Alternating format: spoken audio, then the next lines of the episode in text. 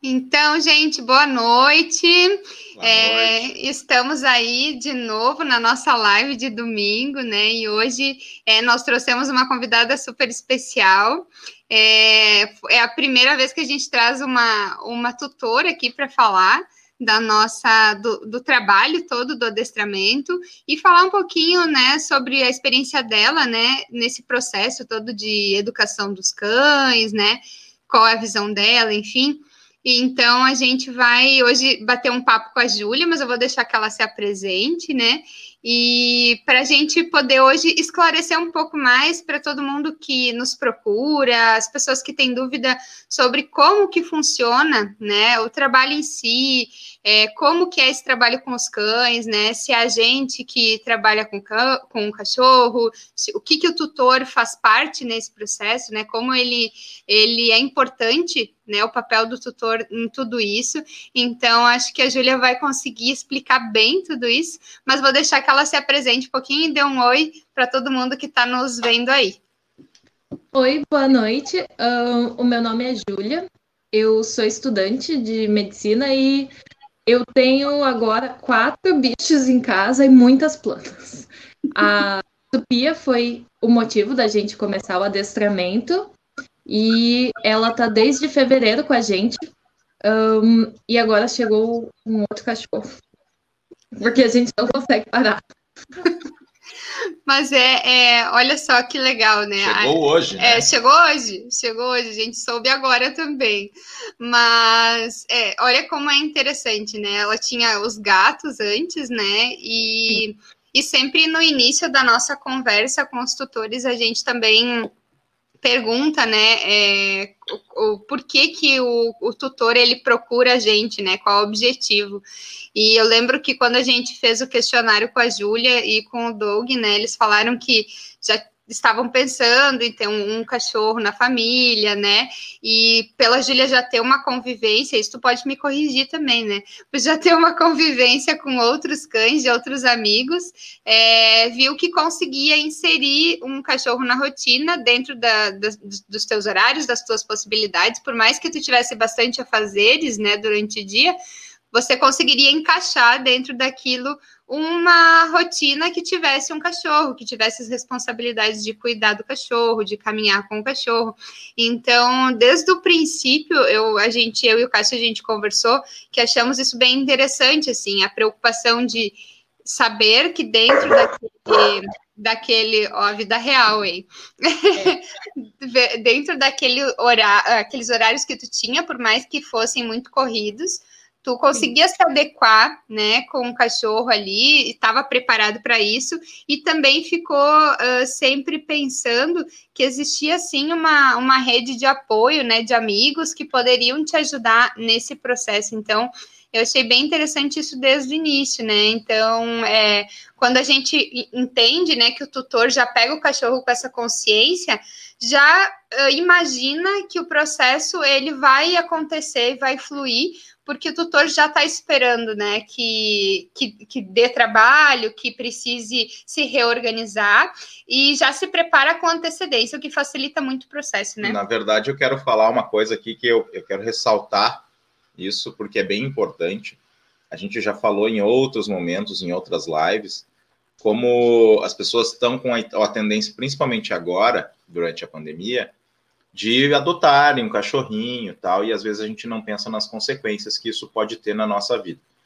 E, e a, isso que a Samara acabou de falar foi uma coisa muito positiva, porque a Júlia, não só a Júlia, como o, o Doug também, né, faz parte desse contexto todo, uh, se preocuparam com tudo isso que a gente sempre fala. Então, é, é, é, eu quero ressaltar porque acaba sendo um modelo do que a gente gostaria que fosse sempre, que é até vou pedir para te falar um pouco sobre isso, né, Júlio? Uh, que é a situação assim: olha, eu antes avaliei se eu tinha condições de ter um cachorro na minha vida, eu avaliei se por acaso acontecer de eu ficar muito ocupado ou eu tiver qualquer outra situação que, que saia do, do, do rotineiro, se eu teria uma rede de apoio.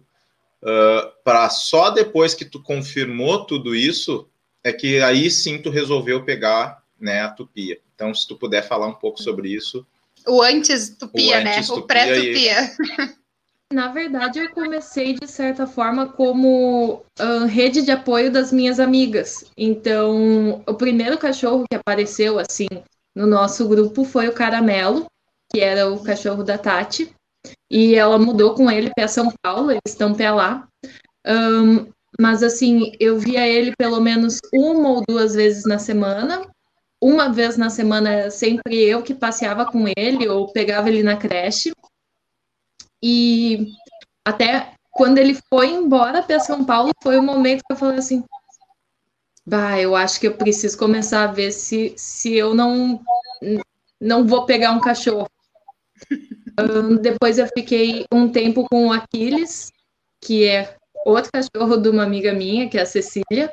Eu cuidei dele durante duas semanas. Eu passeava antes do estágio e passava depois parte da tarde com ele, tipo, passeando no parque mesmo, e de manhã só uma voltinha na quadra, nem que seja só para ele sair um pouco, se exercitar. E foi em parte de um dos estágios mais corridos da faculdade. Daí eu comecei a falar: eu consigo manejar o tempo. Tempo dá, porque eu ia para a faculdade, passava na casa dela, depois fazia tudo que eu precisava, ele passeava, descansava, deixava tudo certinho para ele e ainda consegui estudar à noite. Então eu falei, dá para ter um cachorro. E daí a gente começou a procurar e a gente encontrou a Tupia. Dia 22 de fevereiro que a gente foi buscar ela, filhote do carnaval, né? Uh, e desde então ela tem estado com a gente e foi, assim, uma das melhores decisões que eu fiz. E daí muitos dos meus amigos que têm cachorro são parte da minha uh, rede de apoio. Porque quando eu cuido do deles, eles também podem depois cuidar do meu e a gente se ajuda desse jeito. Daí é muito bom. Com certeza. E isso, a, a, apesar de claro que nem tu disse, ter vários afazeres do dia, saber que tu tem pessoas que tu possa contar quando tu não pode estar presente, ou, enfim, aconteceu uma emergência, eu não posso voltar para casa, eu preciso que alguém dê uma olhada no meu cachorro, ou, enfim, é, né, N motivos, é importante a gente ter essas pessoas que a gente possa contar, porque inevitável que em algum momento, mais cedo ou mais tarde, a gente precise recorrer a essas pessoas, né? É, a, a, gente não gosta de comparar com crianças pequenas, né? O cachorro, mas nesse, nesse, nessa fase, principalmente, de filhote, de, de pouco tempo de vivência em casa, é como se realmente fosse uma criança. A gente não pode deixar desassistido, né? A gente precisa se preocupar. E claro que nesse momento a quarentena é, de uma certa forma, né, esse, esse distanciamento social que a gente está praticando agora, estar mais em casa, facilita o processo de educação do cachorro, né? Uma coisa que é, hoje, se tu tivesse, né, com seus horários todos cheios tal, ia te ia ser um desafio bem maior, né? Porque aí tu não está presente o tempo todo. Então, se hoje a Tupia consegue de repente ficar sozinha é, e, e, fica mais tranquila com, com esse, esse, tipo de situação, é porque esse tempo também em casa foi importante, né? E, mas para falar dessa, dessa parte do adestramento em si, primeiro a gente queria te perguntar é, sobre adestramento, sobre o que, que você já tinha ouvido falar de adestramento antes de conversar com a gente, o que, que tu pensava sobre, o que, que tu tinha ideia que era esse trabalho com o cachorro, né? Uhum. Então, eu não tive muito contato com adestramento. Eu o máximo assim que eu tinha visto era alguns livros, por exemplo, em livrarias, uma ou outra coisa que a gente passava às vezes na TV competição de cães, coisas assim, mas eu nunca tinha visto um cachorro que tinha passado por adestramento. A gente acaba vendo em vídeo em essas coisas, mas é na hora que o cachorro tá fazendo um truque, alguma coisa, tipo. E daí é aquele momento que ele tá muito, muito, muito focado, porque ele foi treinado para aquilo e tu às vezes não conseguia ver o, o cachorro, assim. Então eu, eu tinha nada de contato. E foi, tipo, eu tive um, um momento de resistência até, porque eu tinha medo da minha cachorrinha perder a personalidade dela, que ela tem muita personalidade. E, e era um, um medo, assim, até conversar com vocês.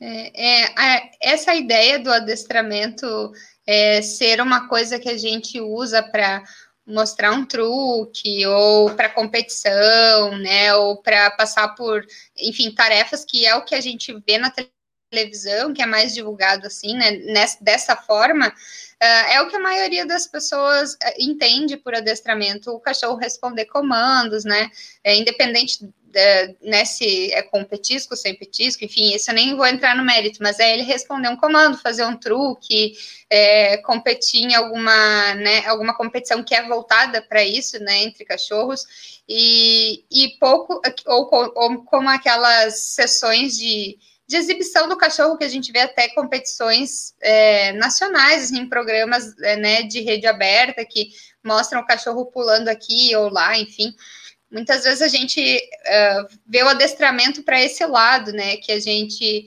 uh, uh, usa o cachorro para é, fazer alguma tarefa, para mostrar que ele consegue executar alguma tarefa, né?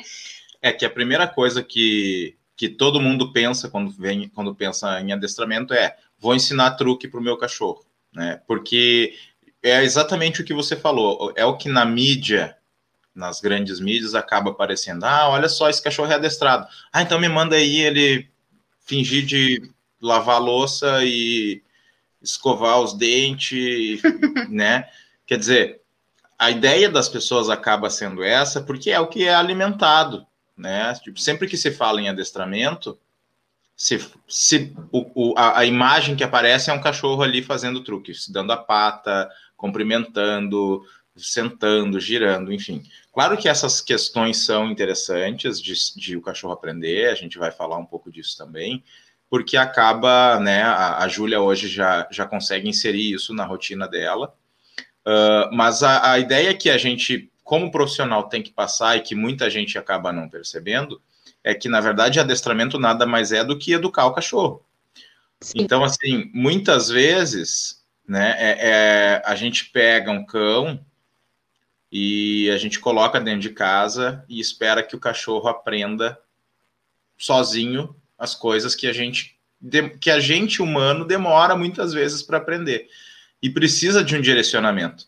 Então, na verdade, o adestramento uh, ele é bem mais do que ensinar truques, né? E, e aí a gente queria perguntar para ti a próxima etapa, assim, como como como a, se a tua visão mudou ou não, o quanto mudou e o, o, quanto tu consegue ver a importância hoje, como é que tá a tua vida nesse sentido. Olha, foi uma mudança assim de vida. Ah, não dá para descrever o quanto a Tupi evoluiu com tudo isso, o quanto facilitou a nossa convivência e o quanto com isso ela pode participar mais. Porque quando a gente pegou ela, a ideia era que ela acompanhasse a gente em tudo. Então, agora na quarentena não dá para fazer nada, mas a ideia é ir acampar com ela, ela andar de bicicleta com a gente, é a gente ir passear no parque com ela. Então, é para ela ter esse tipo de vivência. Só que com um cachorro que tu chama e não vem, um cachorro que tu fala não e ele pega as coisas que, por exemplo, alguma coisa na rua que ele não pode comer. Uh, se é um cachorro que tipo, tu não tem nenhum controle, tu não tem como levar, daí tu deixa o cachorro sozinho e ele deixa de fazer parte da sua vida. Quando tu adestra, tu dá a possibilidade dele fazer parte. E isso foi assim uma mudança tão grande pra gente de poder e não só isso de levar, por exemplo. Um, a tupia no começo latia para tirar a gente da cama. Porque latindo, eu moro num prédio tem muitas pessoas e vão vir reclamar.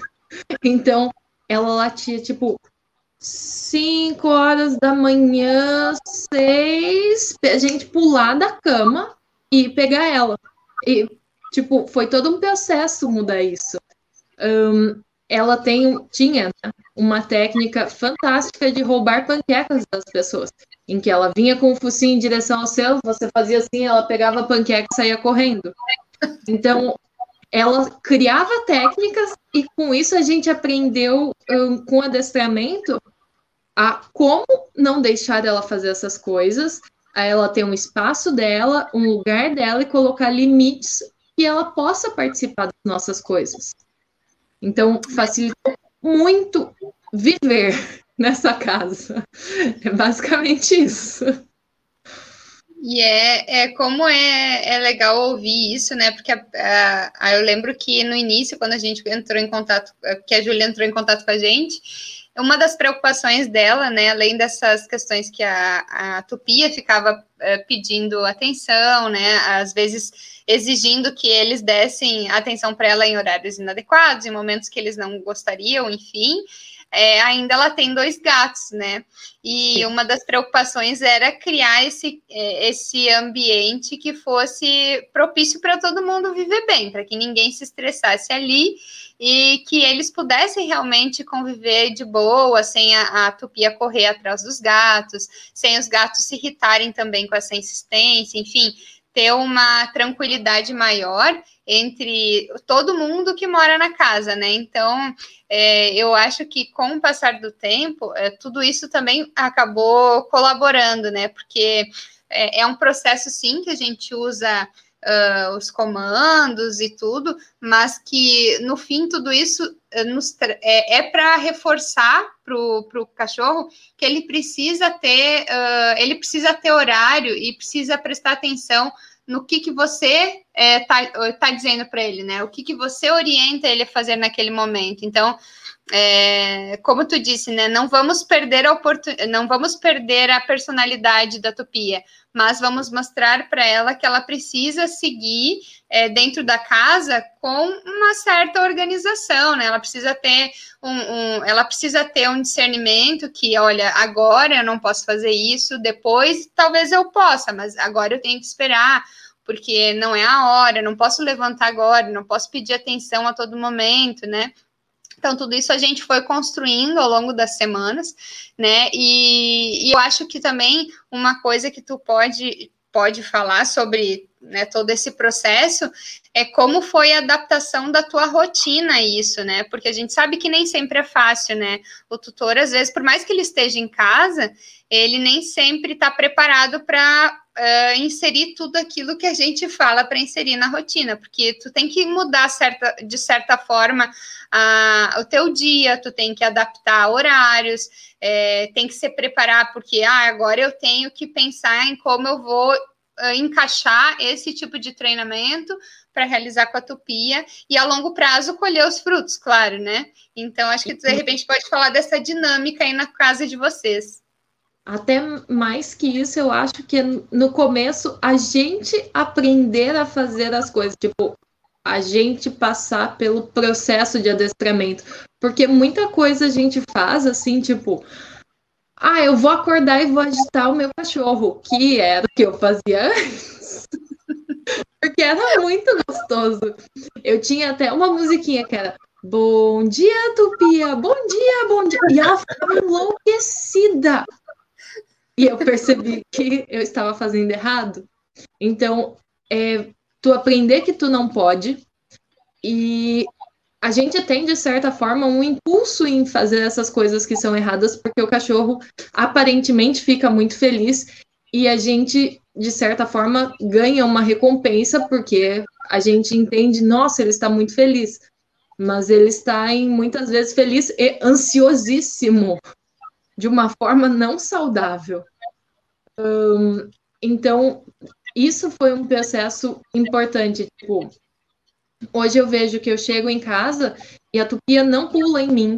Ela, ela vem às vezes, tipo, dar uma cheiradinha, mas eu vou fazer toda a minha rotina, tipo, vai, tira a máscara, lava a mão, bebe um copo de água, anda para não sei onde, sem dar atenção para ela, para que eu chegar em casa não seja um fato tipo, mas eu acabei tipo, como eu estive em casa, eu pude o tempo todo inserir coisinhas assim. Um, no começo com os bolsos com ração Eu tava fazendo alguma coisa, tipo, ah, estende roupa, senta. Já falava para ela, dava um petisco, falava, beleza. Ela sentou. Daí estende outro pano e ia fazendo assim.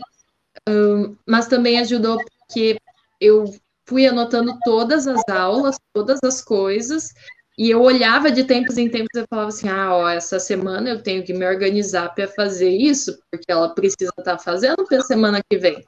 Então, isso facilitou eu ir me puxando assim. Tudo anotado. É. Mas, ó, eu, ah, antes de eu, de eu comentar tudo isso que tu falou, que eu tenho bastante coisa para falar sobre, eu só quero dar um oi aqui para o Jesus, para o Chico, que está aqui acompanhando a gente, ele está sempre com a gente. O Alessandro também. Oi, Ali, que bom que vocês estão aí. O Ali, o é. Ali e a Gabi fizeram fizeram consultoria com a gente esse final de semana. É, estão também ontem. com a Maju, né? Que bom que vocês estão aí. E ele já comentou aqui, ó. Fizemos a consultoria ontem à tarde com a equipe. A mudança da nossa cachorrinha Maju foi incrível. Que bom. E, e olha que interessante, né? O, tanto o Ali quanto a a, a Júlia falando, me lembra que é, é aquilo bem que a gente fala sempre no início, né? O processo de educação do cachorro, a gente começa a ensinar coisas para ele, e aí sim, tu precisa reservar um horário para o treino, realmente, para se dedicar uh, e fazer com que ele entenda o que você quer dele, né? A gente começa induzindo as coisas geralmente com comida, né? Ou de outras formas, enfim. Mas depois é muito legal que é isso que tu falou de ah, estou estendendo a roupa e já peço para ela sentar, estou preparado ali com a comida, né? E tal, se ela fizer, ela ganha. Então, é, começa a inserir tudo isso na rotina. Uh, começa a se tornar uma coisa muito automática quando a gente começa a entender que não é para a gente uh, se restringir ao horário do exercício do treino, a gente precisa trazer isso para nossa vida, para o nosso dia a dia, que facilita muito, né? Daqui um pouco eu, por exemplo, vou, é, vou dar comida para o meu cachorro, ele quer muita comida, então, antes de eu dar comida, eu vou pedir para que ele faça alguma coisa, para que a gente tenha uma troca, né? Para eu simplesmente não liberar a comida no momento que ele está muito ansioso, que ele está latindo, está pulando ao redor de mim. Então, é, aos poucos, a gente vai inserindo isso na rotina e fica bem mais simples quando a gente entende que todo momento do dia é uma oportunidade de treino. Isso eu sempre falo para os tutores, né? É, todo dia que você tá com o teu cachorro, todo momento é uma oportunidade de tu treinar, seja um treino uh, ativo, que tô interagindo com ele diretamente, tô ensinando ele alguma coisa nova, ou um treino passivo. Ele, eu tô aqui ocupado, por exemplo, tô aqui ocupada fazendo a live, o Bud tá lá na cama dele, deitado, relaxando, tranquilo. É um treino passivo, ele precisa é, entender que durante o dia dele vai ter esse momento de treinos onde a gente vai interagir sim, e vai ter outros momentos que ele vai ficar no canto dele, na caixa de transporte, na cama, enfim, mas não vai necessariamente estar grudado comigo o tempo todo. E isso não quer dizer que eu não estou treinando. Né? E outra coisa que eu acho bem legal, que eu, eu acabei me lembrando de dizer agora, que eu não falei lá no início, todo o treino que a gente fez com a Júlia, com a Tupi, com o Doug, foi online, né? A gente. Infelizmente, a gente ainda é, não conhece a Júlia. Infelizmente. Nem a, Tupia né, presencialmente. A gente é. só, só conhece eles pela internet. É. E, e, infelizmente, que é muito ruim para a gente não ter esse contato, né? A gente gostaria realmente estar mais próximo dos tutores, dos cães também. Mas, felizmente, a gente nota que não precisou é, efetivamente da gente estar aí, né? A, a Júlia, ela foi extremamente dedicada nesse ponto de, é, como ela disse, ela, a gente também né, passa as informações na, na sessão, manda informações depois uh, no grupo de mensagem que a gente tem e fica trocando informação durante a semana, mas ela também tinha o cuidado de anotar muitas coisas ali que a gente ia conversando, né, para não perder o, o, a linha de raciocínio ali que ela tinha, né, para anotar do jeito que ela achava melhor. E, e, é bem aquilo que a gente fala: cada semana a gente tem que ir realizando coisas para que na próxima semana a gente possa seguir né? E então isso é uma maneira, sim, claro, da gente também é, conseguir engajar o tutor e é importante que ele, é, ele, ele se sinta motivado a fazer, né? E em, é, ao mesmo tempo, a gente vencendo uma etapa, a gente pode passar para outras e colocando um pouco, exigindo um pouco mais do cachorro, porque a vida do cachorro, no fim das contas, vai ser de desafios, ele vai precisar aprender a, a se concentrar, relaxar e ficar tranquilo e não reagir a tudo que acontece ao redor, independente do lugar que ele estiver. Como a Júlia e o Doug querem trazer a tupia cada vez mais para a vida deles, isso vai ser cada vez mais importante. Então, trabalhar com ela todas essas questões a longo prazo é muito é ideal para a vida que eles querem ter com ela, que é cada vez mais junto de, de vocês, né? Eu a achei gente adestramento é para a vida. É tipo, você tem um cachorro, você vai educar ele o resto da vida dele e, tipo, não acaba quando acaba as aulas de adestramento. Tu continua e se tu quiser, tu vai aprimorando coisas. Aleluia, a Samara e o Cássio são muito acessíveis. Dá para conversar com eles, perguntar se tem dúvida assistir as lives e mandar perguntas. Então, isso tudo acaba facilitando, mas a ideia é para o resto da vida fazer esse tipo de coisa, tanto para manejar o, a hierarquia de certa forma que cria na casa, né? Mas eu, eu achei ótimo a, a situação que você comentou antes, né? E, e como é importante a gente perceber isso. Você falou lá no início que a ideia de vocês era trazer a tupia para toda a rotina de vocês. E vocês têm uma rotina agitada. Vocês têm uma rotina que não é uma rotina, né? É uma coisa que, ah, hoje eu gosto de acampar, então hoje eu vou ir acampar. Ah, amanhã, eu, amanhã eu quero dar uma volta de bicicleta, outro dia eu quero ir no parque tomar um chimarrão, fazer um piquenique.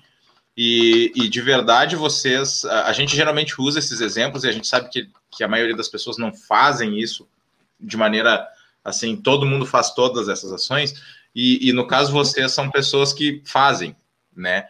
Então, uh, como que eu vou inserir o meu cachorro em todas essas em todas essas atividades que eu quero, porque eu peguei um cachorro, porque eu quero que ele faça parte da minha família, e fazendo parte da minha família, eu quero que ele vá onde eu vou, quero incluir ele, né, num passeio que eu que eu vou passar o dia fora no parque. Por que eu não vou levar o meu cachorro? Ah, mas eu não vou levar o meu cachorro porque eu não consigo levar ele, porque ele fica me azucrinando o dia inteiro e eu, daí eu vou lá para descansar no parque e acabo não conseguindo. Isso por quê? Porque a gente não ensinou o cachorro como se portar no parque, né? Então, ou vou ir acampar. Vou ir acampar onde? Ah, vou ir acampar na beira do rio. Como é que eu sei que o meu cachorro não vai do nada pular dentro do rio e sair pro lado do pátio do vizinho né? E eu vou Sim. ter que sair correndo atrás do cachorro. Então, assim, a gente sabe que tem muito cachorro que tem drive de caça muito elevado, então vai acabar achando alguma presa, sair correndo no meio do mato e nunca mais pega o cachorro. Então, assim, para vocês conseguirem fazer essa inserção, é, precisa primeiro mostrar para o cachorro como se portar. Então, achei ótimo isso que tu comentaste antes. E agora, uh, agora vocês com certeza, né? A gente pode aqui, estamos quase, quase na finaleira do, da, da, do adestramento do pacote, né? até, até é engraçado, porque daí você falou hoje que pegou o, pegou o setembro, que chegou em agosto. Sim. Né? E então vamos ver aí como é que vai estar. Tá, mas eu queria, te, eu queria que tu comentasse o seguinte agora, aproveitando que até agora a gente não viu a Tupia. Ai. Eu queria te perguntar como é que a Tupia se comportou no dia que a gente conversou a primeira vez, se tu lembra.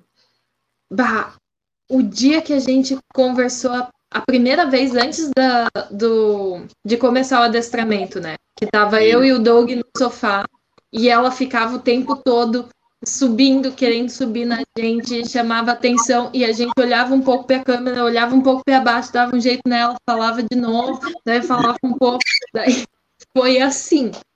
Uh, em uma das aulas ela subiu em cima da minha cabeça, porque o meu costume é sentar no chão Então, tipo, Que é eu o acho muito. agora. É o caso agora. Então, a gente está falando aqui, inclusive, com dois cachorros. Um tá ali e o outro tá no outro canto, também deitado. Os dois acabadinhos, felizes, descansando. Tipo, porque eles sabem que não é o momento agora de interagir. E, e faz parte isso. Porque eu não consigo escrever enquanto, por exemplo, eu estou escrevendo, estudando, eu não consigo brincar com eles quando eu estou estudando. E vai ter momentos que eles vão precisar, tipo, vão ficar ali quietinhos e outros momentos que a gente vai se divertir muito. Mas é momentos. Não É. dá para ser o tempo todo. Tipo, o tempo todo se divertir muito. Porque senão, tipo, pode ser que não tenha casa depois, porque tu não tá ali para direcionar, não tá ali para ajudar eles também. Pode ser que eles se machuquem, então é muito importante que eles aprendam a ficar tranquilos também. Até porque, né, a nossa rotina exige isso, né? Como tu disse, eu não vou estar sempre ali para dizer para ele o que tem pra, o que tem que fazer, né? Então, é, se eu saio de casa, eu tenho que ter ideia, né? Se meu cachorro, enfim, tem acesso a toda a casa, eu tenho que ter ideia que ele não vai fazer dessas coisas, porque eu, quando estava em casa, ensinei ele, né? Deixei claro para ele que ele tem outras coisas para fazer, ele tem outras formas de interagir, é, e essa questão também, como tu mora, hoje o Doug não mora aí contigo, né? Como tu mora sozinha com os bichinhos, acaba que a gente se, se aproxima mais dos cães. Então, ter esse distanciamento um pouco deles também é interessante, especialmente nesse momento que estamos quase que o tempo todo em casa, é, para no futuro onde eu realmente precise passar mais tempo fora, né? Os meus cães não se tornem totalmente dependentes de mim, né? Então, hoje a gente sabe, né, que além das nossas sessões, que é, no início realmente a Tupia ela pedia atenção a todo momento, né? A gente via ela uh, vindo perto ou latindo também, pulando, né? Contestava Conte muito, é, ela né? contestava bastante, quando ela não gostava, ela latia. Além disso, a gente sabe também que o café da manhã de vocês também é outra coisa que mudou bastante, que vocês também falavam que não conseguiam porque ela ficava o tempo todo chamando atenção, vindo atrás de vocês, né? Então, latia, né? Então, tudo isso é um processo. Claro que a gente não conquista de uma hora para outra, né? Então, é, foi com o tempo que, que foi. Acho que vocês foram conquistando muitas coisas interessantes que trouxeram realmente para o dia a dia de vocês. E hoje você mesmo, quando a gente conversa, você mesmo tem uma leitura muito legal da Tupia, que você já entende mais ou menos o que, que ela está querendo dizer, né? Às vezes a gente nem precisa acrescentar nada, né? Ela vem e fala alguma coisa para gente, olha, acho que aconteceu isso, pode ser devido a isso, ou enfim, né? Uh, como que eu vou trabalhar? Eu pensei. E, e meio que tá tudo explicado ali, a gente nem precisa mais falar porque. Isso é uma expectativa é... que a gente sempre quer, quer atingir, porque o, o nosso carro-chefe, nosso trabalho, não é trabalhar com o cachorro propriamente dito, né? Tanto que a gente não encostou nenhuma vez na tupia. Uh, mas assim, aí, o nosso carro-chefe sempre foi instrução do tutor em como lidar com o cão, como mostrar para o cachorro o que que eu quero, o que que eu, o que que ele pode fazer, o que que eu permito que ele faça, né? Sem perder as características de cada cachorro, como, como a Júlia falou lá no início.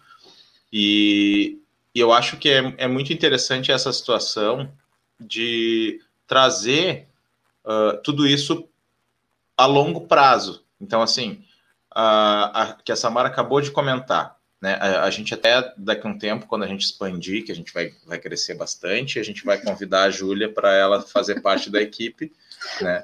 Porque ela realmente consegue fazer essa leitura, que é, é tudo que a gente gostaria de atingir com os clientes.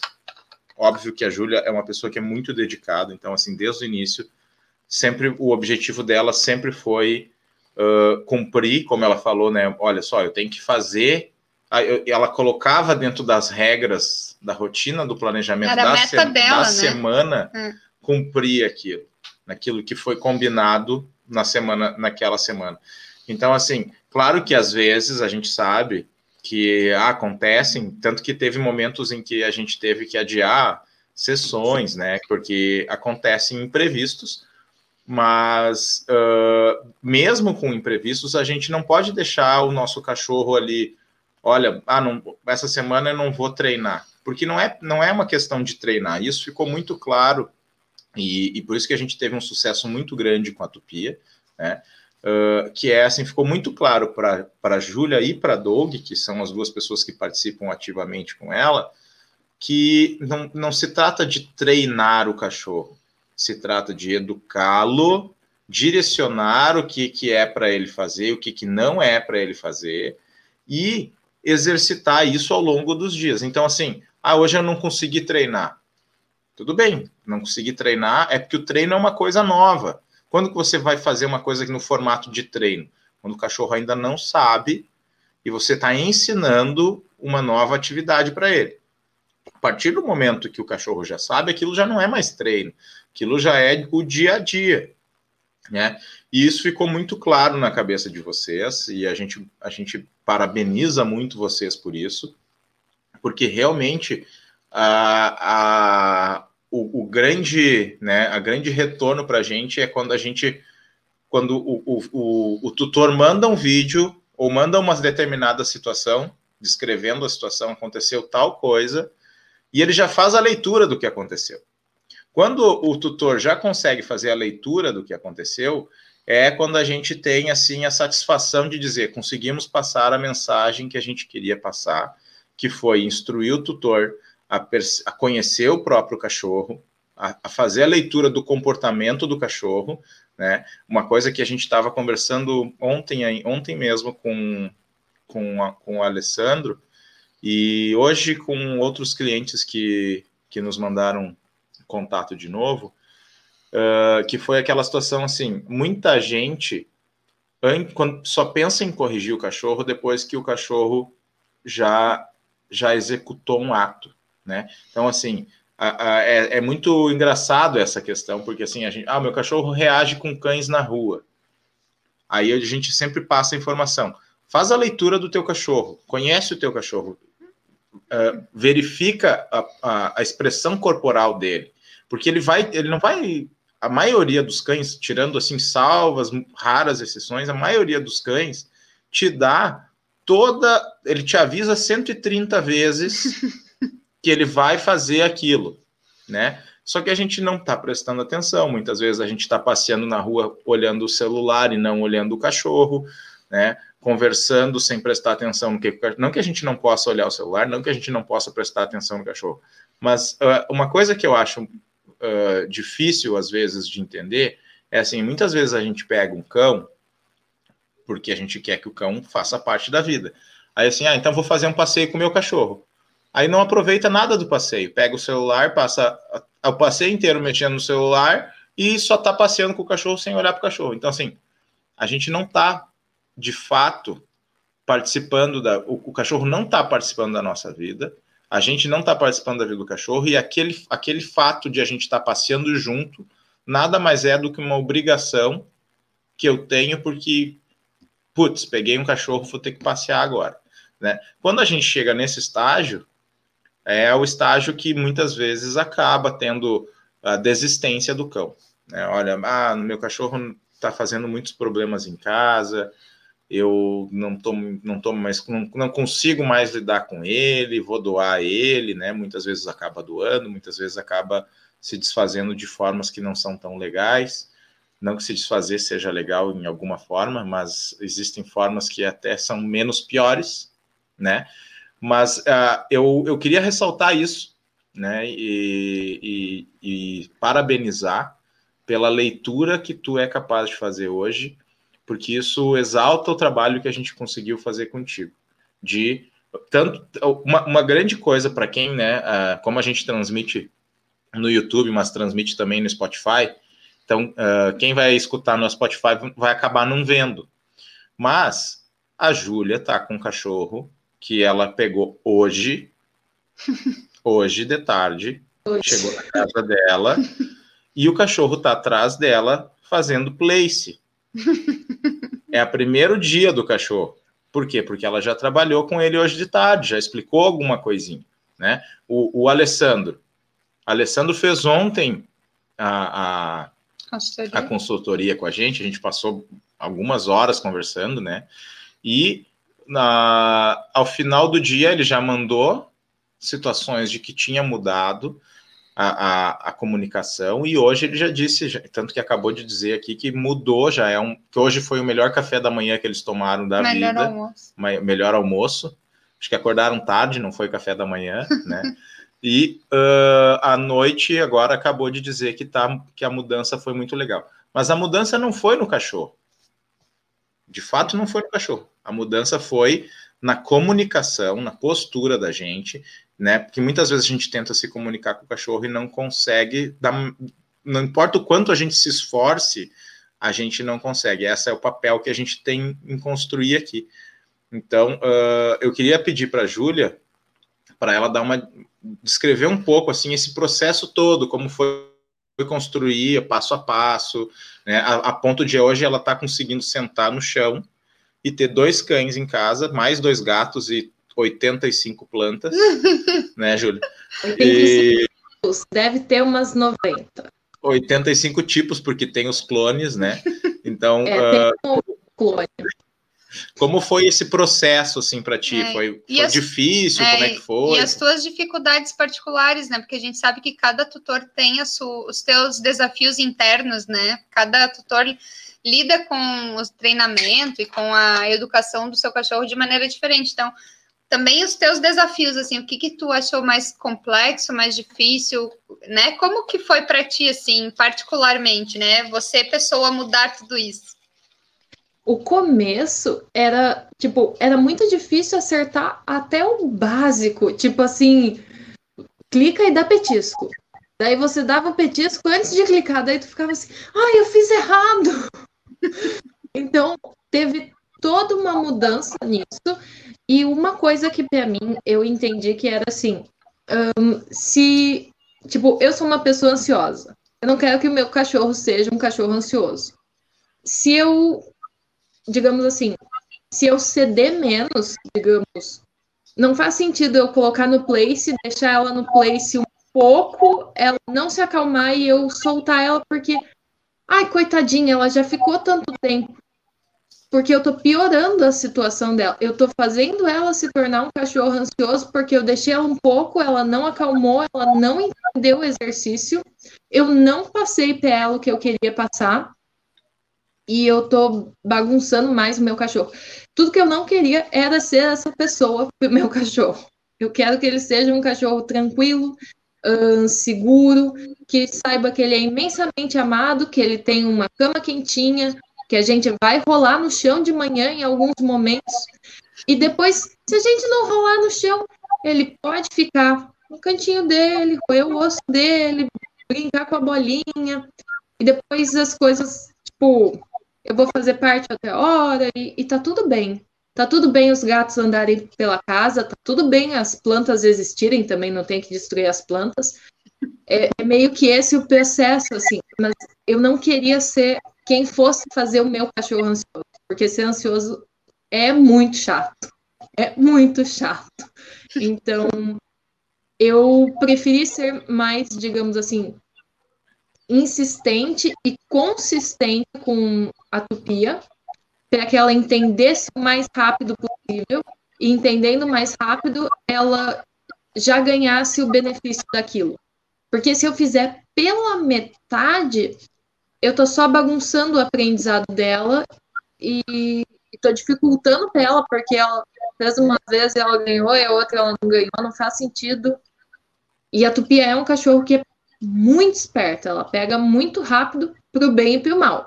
Então ela faz aprende coisas a fazer errado muito rápido também e aprende as coisas que a gente ensina a fazer ela certo muito rápido. Só que eu não posso bagunçar o aprendizado dela. Então eu tinha que. Um, às vezes tu vai falar, ah, mas tu tem que desconstruir aquela ideia de, nossa, que dó que o meu cachorro tá sentadinho. Daí tu pensa assim, como é bom deitar num sofá e fazer nada também. Eu gosto muito. é o meu place. Eu só estou fazendo o mesmo place com eles. Eles estão bem, estão felizes, estão tranquilos, estão assim descansando. E eu estou dando um momento para eles fazerem isso. Então, eu acredito que é meio que, que esse tipo de coisa tem que desconstruir coisas que a gente acredita de o que é felicidade para um cachorro, o que é felicidade para a gente, porque às vezes as pessoas acham que se o cachorro não tiver regra nenhuma, ele vai ser feliz. Mas digamos que o cachorro mais perto disso é um cachorro na rua, que não tem regra nenhuma, não tem ninguém para colocar regra, ele tá lá. Mas ninguém gosta do cachorro na rua porque ele não tem um monte de coisas. Daí é meio contraditório, né? Então tem que desconstruir algumas coisas que a gente acredita, que a gente pensou, e, e é todo um, um processo. Tu começa a ver o teu cachorro ficando mais calmo, mais seguro, mais tranquilo, e isso só reforça que tu tá fazendo certo era isso que tu tinha que ter feito. E vai dando estralos assim na cabeça. E depois tu fala, ah, eu nunca mais vou deixar. Tipo, adestrar é realmente minha vida. Eu vou levar isso para sempre. E vou difundir para as pessoas assim: adestrem seus cachorros para eles não serem ansiosos. Você é ansioso, não faça seu cachorro ser assim. Ajude seu cachorro, sabe? Porque faz muita diferença mesmo. Né? E, e, é bem importante isso que tu falou, no sentido de é, o trabalho com o cachorro é se trabalhar, né?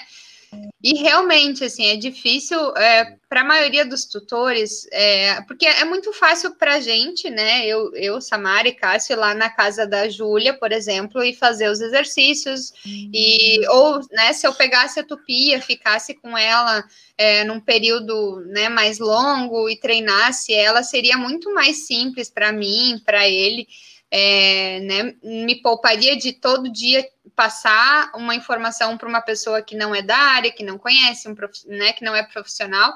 A gente trabalharia, iria dar um trabalho para a gente, mas a gente iria resolver isso é, em talvez menos tempo, né? Iria ser mais prático para nós, né? Só que é, a vida toda daquele cachorro depois vai ser com a Júlia e com o Doug. Então, é claro que existe vários benefícios de se trabalhar nessa forma intensiva, a gente trazer o cachorro para a gente, é, principalmente para cachorros que já são maiores, que já têm diversos problemas uh, que já apresentam diversos problemas de comportamento, que são bem mais complexos de trabalhar, porque o filhote é uma coisa, né, que é o caso da tupia, né, um cachorro adulto onde a gente reabilita é outra coisa, não é, não tem nada a ver uma coisa com a outra. A gente trabalha de uma forma bem diferente porque são outras necessidades, né? Mas é, o, a importância que é o, o tutor entender que ele precisa uh, disponibilizar tempo do seu dia uh, e precisa também de muita paciência e persistência para seguir, né? Porque se tu pega um cachorro com um pensamento que é levar ele para casa, alimentar, caminhar com ele de vez em quando e, e dar carinho, muito a chance desse cachorro no futuro desenvolver muitos problemas de comportamento é grande é muito grande, porque eu não estou fornecendo para ele é, coisas que ele realmente necessita, porque aí o carinho muitas vezes é excessivo, a caminhada não é da forma adequada, a interação dentro de casa ela se limita a carinho, né, na grande maioria das vezes, e o cachorro ele não aprende coisas novas e ele também começa a gerar ansiedade. Então, uh, evitar isso, trabalhar isso no cachorro desde cedo é a melhor coisa que a gente tem para fazer. Mas aí, construir isso com o tutor nos, nos ajuda, porque o tutor, quando ele entende né, a, a importância de fazer essas mudanças, de estabelecer na, na rotina esse tipo de conduta com o cachorro, facilita ele para o resto dos 10, 12, 15, 18 anos que o cachorro vai ter, né? Dependendo do cachorro.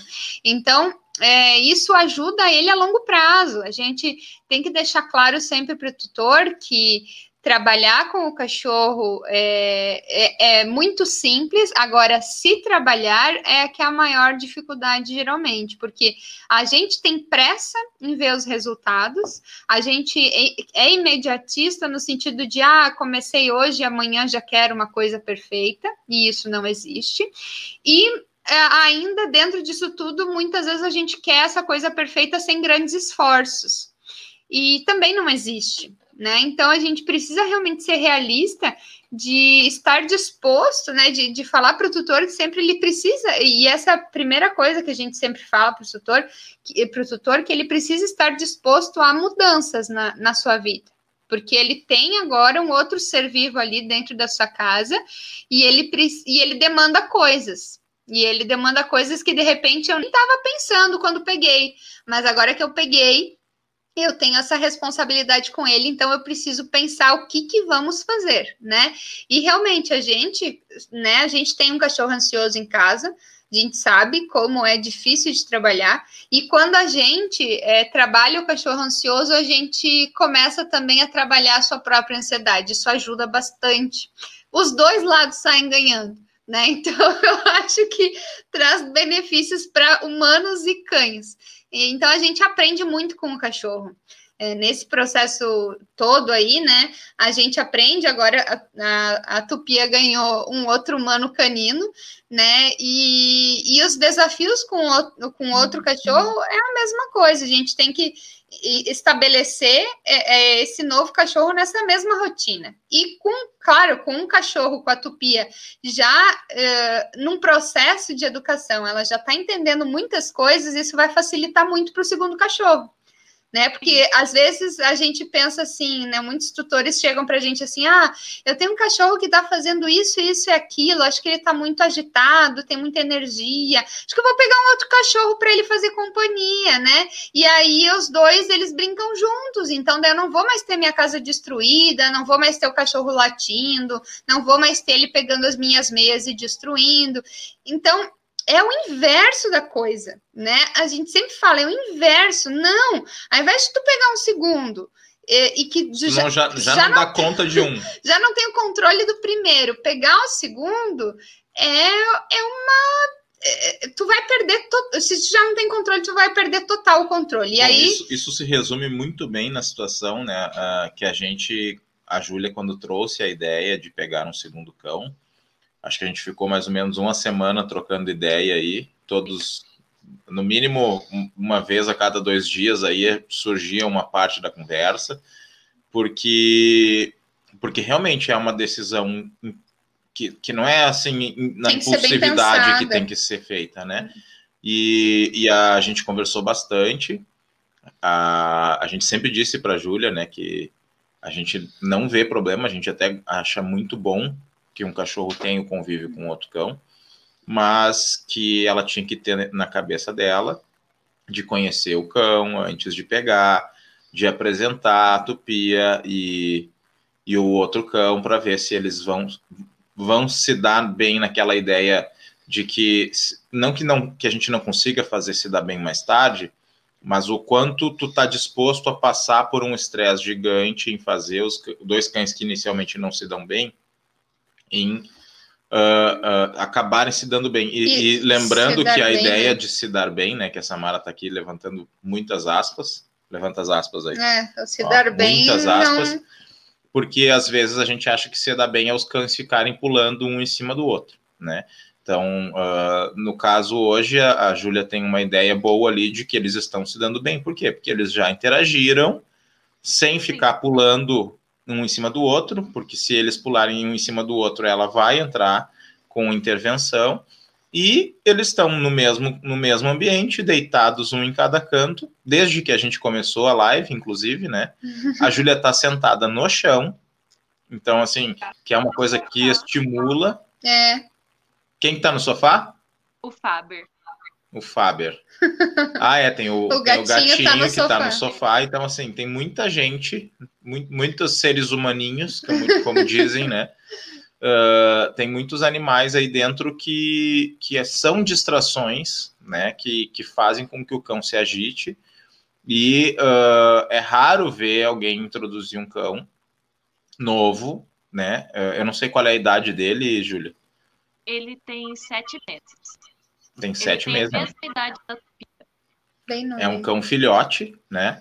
Que, uh, que tem um livro a ser escrito aí e que vai dar algum trabalho. A, gente, a Júlia já sabe disso, né? Mas como ela também já sabe como lidar, uh, esse trabalho não vai ser tão difícil de ser executado, porque ela já, desde o momento que ela colocou o cachorro dentro de casa, ela já estabeleceu as regras para ele. Então, assim, se eu espero o cão criar as próprias regras e depois eu decido colocar regras, acaba sendo mais difícil. E isso é um exemplo bem, bem que a Tupia foi esse exemplo, porque ela contestava muito. Então, a Júlia, no início, quando foi ensinar o não, quando foi ensinar ela ficar parada, né? Ensinar coisas que eram não agitadas, ensinar o cachorro a ficar quieto, uh, teve muita contesta contestação. A, a, a Tupia latia quase, quase que 100% das vezes, ela latia uma ou duas vezes quando a Júlia não deixava ela fazer alguma coisa.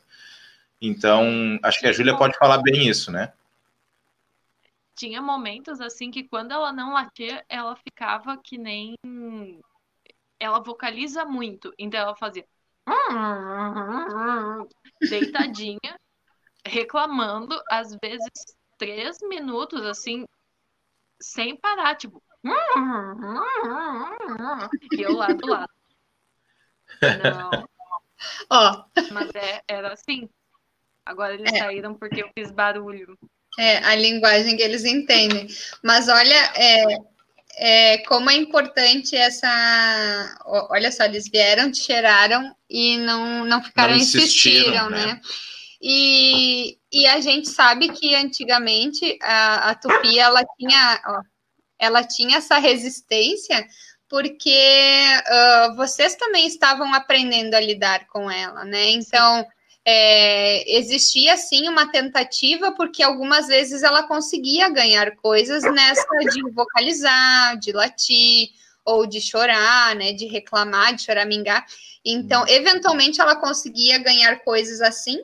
E, e, o cachorro permanece tentando. Então, é que nem eu falei antes, né? Hoje, gente, escutando os relatos de vocês sobre o café da manhã, sobre amanhã, o, o levantar de manhã cedo, é, são esses os nossos, as nossas recompensas, as nossas, porque nós também ganhamos recompensas, né, fazendo adestramento.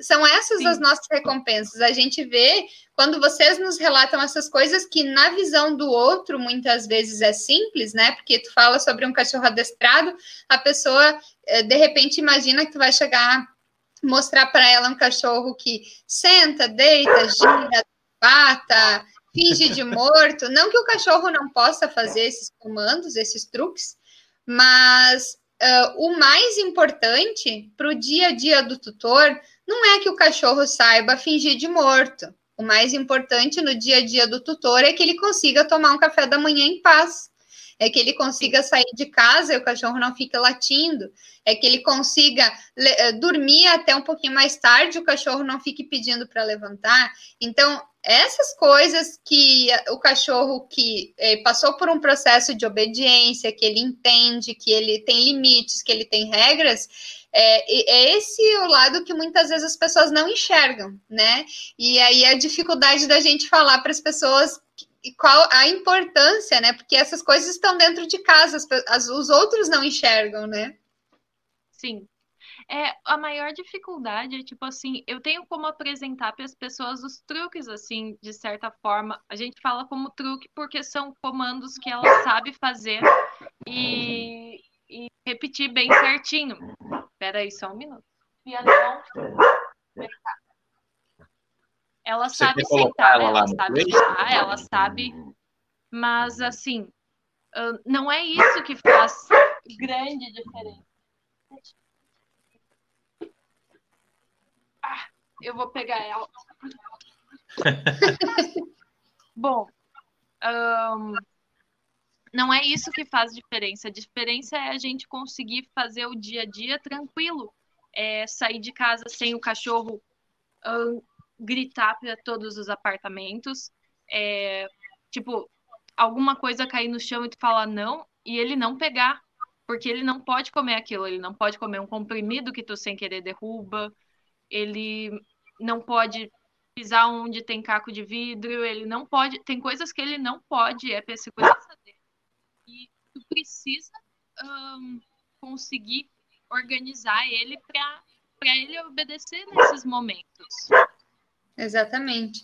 Até uh, nesse momento aí que ela tá fazendo tudo isso, eu não sei se ela vai ficar agora, porque tem o novo morador aí que chegou hoje, né? Mas é. se, tu, se tu quiser botar ela no place, tentar botar, não sei se ela fica, pode ficar à vontade. Fica à vontade. eu coloco os dois. É. Ô, louco, meu. É. Mas é isso é vida real, né, gente? Também Como porque diria o Faustão. É, a gente está falando aqui de adestramento de cachorro e, e, é isso que a gente vê no dia a dia da, das casas que tem cachorros, né? A gente tem que lidar com diversas situações. Claro que a Júlia aí está inserindo um novo cachorro hoje, então existe aí um processo de adaptação que ela tem que fazer com a tupia para ela uh, conseguir entender que ela não precisa ficar latindo para outro cachorro que chegou novo na casa, né? Mas às vezes a vontade é tão grande de interagir e o cachorro também é novinho, ele está sem tanta instrução. Então, é, é, um processo que os dois têm que passar agora, né? O, o, setembro, né, tem que passar por um processo do zero agora, que a gente tem que, aos poucos, ir construindo, que a gente já construiu com a Tupia. E a Tupia também, né? Começar a entender que esse novo morador faz parte da casa, que não necessariamente ela tem que o tempo todo insistir para que ele dê, eh, dê bola para ela, né? Interaja com ela. Mas é isso, isso é uh, isso é o básico de qualquer de qualquer introdução de novo morador na casa, né? Porque é não, um estímulo que a Tupia é, nunca teve dentro de casa antes, né? Ou que só foi, te, teve foi, por pouco tempo, né? De outros cachorros tempo, que vêm visitar. Que pouco tempo, que é ter um cão que vai uh, acabar tendo metade da atenção né, da, da Júlia. Uh, e que isso ela vai ter que aprender a lidar agora ao longo do tempo. Então, é, é natural que haja algumas reações diferentes, né? Porque não faz parte da rotina desse, dessa, desse cachorro um novo morador. Então, a partir do momento que a Júlia vai criando essas intervenções, quando ela passa do limite que a Júlia permite, o cão vai se adaptar, os dois vão se adaptar, né? Porque isso vai se tornando parte do dia a dia deles. É, então, a, ela conseguiu ali dar uma acalmada, pelo menos dois. pelo menos uma parcial até agora, né? É. Mas é, é isso, né, Júlia? Eu acho até que... ótimo que aconteceu é. isso, na verdade, porque as pessoas que estão assistindo estão vendo como funciona isso na, no, na vida real, no dia a dia, né? Não existe é. encenação, assim, nem nada. E não é um momento de treino, é um momento que você está precisando que eles fiquem quietos, né? É. Sim.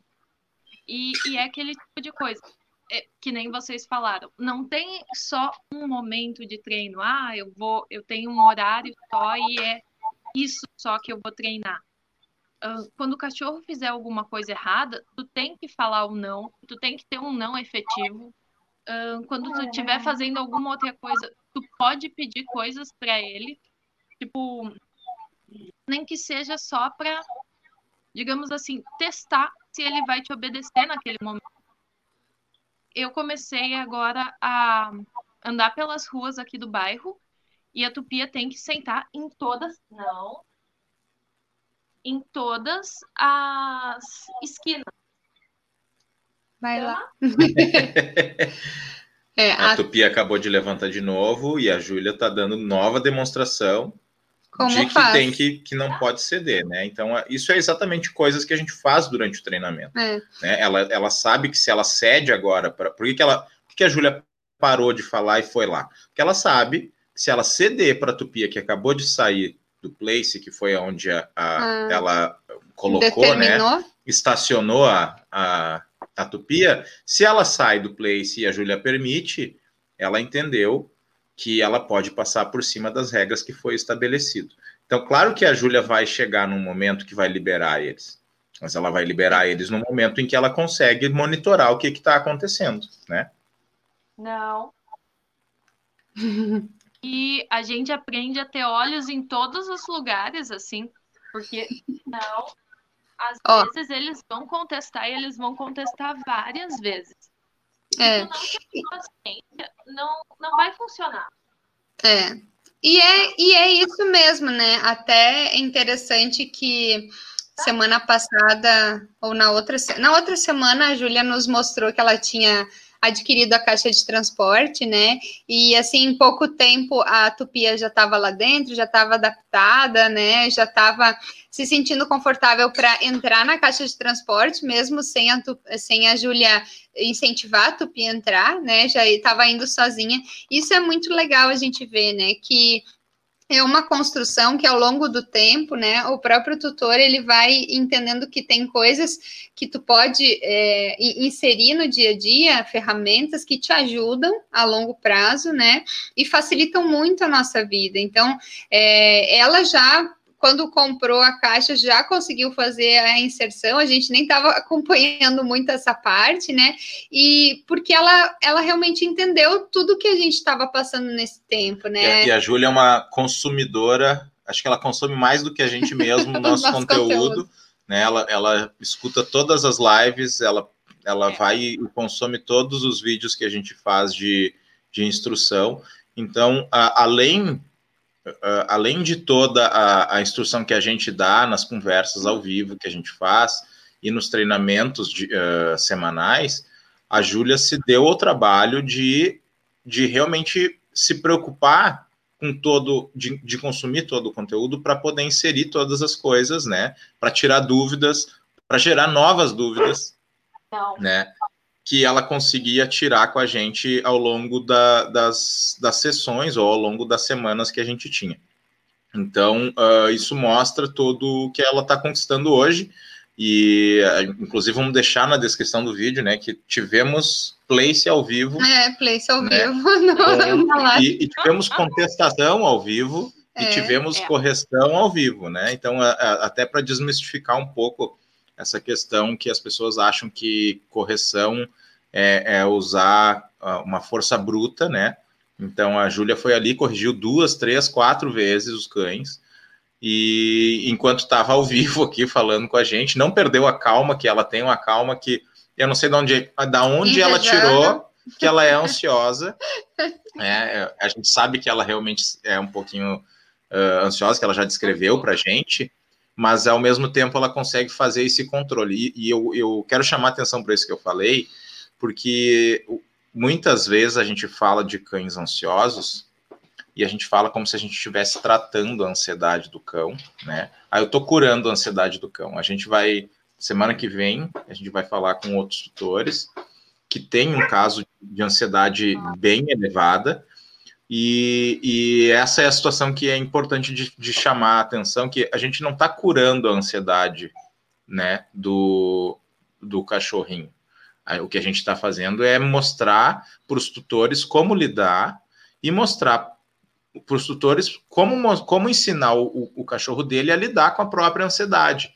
Né? Então, assim, uh, a gente não consegue fazer mais do que isso. Assim, trazer o cachorro e dizer assim, não, meu cachorro é super ansioso e agora ele não é mais ansioso. É. Não, a, a, característica de ansiedade, ela está inserida ainda no contexto, só que agora a gente sabe lidar com ela. Então, a Júlia, por exemplo, descreveu muitas vezes que ela é ansiosa, mas ela sabe lidar com essa ansiedade dela, que vocês estão vendo a calma que é, né, dois cachorros dentro de casa andando, no meio de uma live, ela levantou, foi ali, colocou os dois no place, voltou para conversar com a gente. E tá tudo certo. Então tá tudo certo. Tá Eu queria. Né? A Tupi ainda tá um pouquinho dando umas conversadas. É. Ela às vezes vai caminhando que nem uma lesma, pé fora, mas a gente, a gente conhece. Vai monitorando. A gente já sabe que ela faz isso. E a gente fica meio de olho, porque às vezes ela vai assim, rastejando até as coisas. Tipo, é a malandragem, né? Do que funciona. É, é aquela coisa. Eu... Ela é muito esperta pro bem e pro mal. Ela aprende a roubar biscoito, que é assim uma beleza. Então. E ela é recompensada, né? Porque ela ganhou o biscoito. sempre de olho. É. O, eu vou pedir licença para vocês, vou deixar vocês duas falando que eu, eu tenho que ir ali resolver algumas situações. Uh, quero agradecer de antemão já a presença da Júlia. Depois eu retorno aqui para dar um tchauzinho. Vou deixar as duas meninas, né? Conversando. Conversando. Obrigado, viu, Júlia? eu que agradeço. Imagina. E, e olha só, né? É, esse, essa situação que surgiu agora, né, é, serve para nos mostrar que se tu tem um cachorro que é, te responde e, e, consegue entender o que tu tá falando, mesmo numa situação que é perturbadora para ele, é, é, como é que pode dizer, é, é diferente para ele, não tá acostumado com isso na rotina, a gente consegue ter uma resposta dele, mesmo estando com um cachorro novo, com nessa situação que tu tá aqui falando, né, que não é todo tempo que acontece isso, então o, quanto é importante isso, né? Porque tu tem essa segurança, mesmo que, imagina, né? A gente combinou de, de conversar aqui, chegou o cachorro novo e mesmo assim tu tem a segurança e tem a tranquilidade de poder fazer o que estava programado para fazer, porque você sabe, né? O, o, conhece o teu cachorro, você sabe como agir com ele. Se tiver necessidade de corrigir, tem como corrigir. Então, isso passa uma tranquilidade para nossa rotina, né? Nos, nos, deixa muito mais à vontade, porque a gente sabe até onde a gente consegue ir com ele, né? Não sei se tu, se tu concorda com isso que eu falei. Não, eu concordo muito, porque imagina assim, se o seu cachorro late quando chega a visita, e tu mora num prédio, tu tem que falar pra visita, bah, só pode chegar depois das 10 horas da manhã, porque o meu cachorro vai latir quando você chegar. Então tem que ser até tipo as 10, mas antes das 8 tu tem que ir embora, porque Deus do céu, se ele latir depois das 8, uh, entende? É, isso é muito complicado. Tu acaba limitando coisas, é que nem, tipo, tu não conseguir estudar porque o teu cachorro não te deixa estudar tu não conseguir limpar a casa porque o teu cachorro não te deixa limpar a casa, tu não conseguir cozinhar com calma porque às vezes ele pula em ti. Então, realmente, adestrar é um negócio que muda a tua vida porque passa a ser fácil fazer as coisas. E eu acho que as pessoas não veem dessa forma porque não é divulgado dessa forma no geral. Mas uhum. muda completamente a vida, assim. É. Fica e, muito mais fácil. E isso e que tu fala. Eu, Pode falar. Se eu não tivesse adestrado a Tia, tipo, com vocês, eu jamais teria como pegar outro cachorro, porque ela ia ser tão, tipo, tanta energia, mas tanta energia de uma forma canalizada completamente errada que não ia dar para ter outro. Eu só estou tendo a oportunidade de ter outro porque ela passou pelo adestramento, ele vai passar por adestramento e a gente vai ter um. Tipo, todo mundo aqui em casa vai funcionar. É só por causa disso.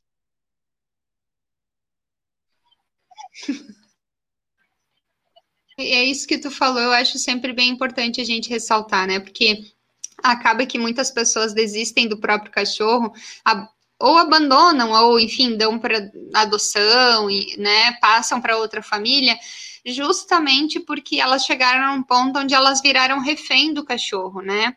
A gente não soube se comunicar da forma correta, não soube dar limite da forma correta. Então, primeira coisa, a gente às vezes começa a, a restringir o espaço do cachorro uh, de forma demasiada, né? E às vezes isso não resolve, ou às vezes a gente não restringe, mas a gente não aguenta toda a confusão que o cachorro gera, e isso acaba, acaba que a família, ou ela se torna refém do cachorro, como, tu, como tu disse, né? Ah, tem que programar os meus dias horários, coisas que eu tenho para fazer, porque o meu cachorro uh, tem essa, essa, essa, essa mania e, e tem que fazer assim, porque senão não dá certo com o cachorro.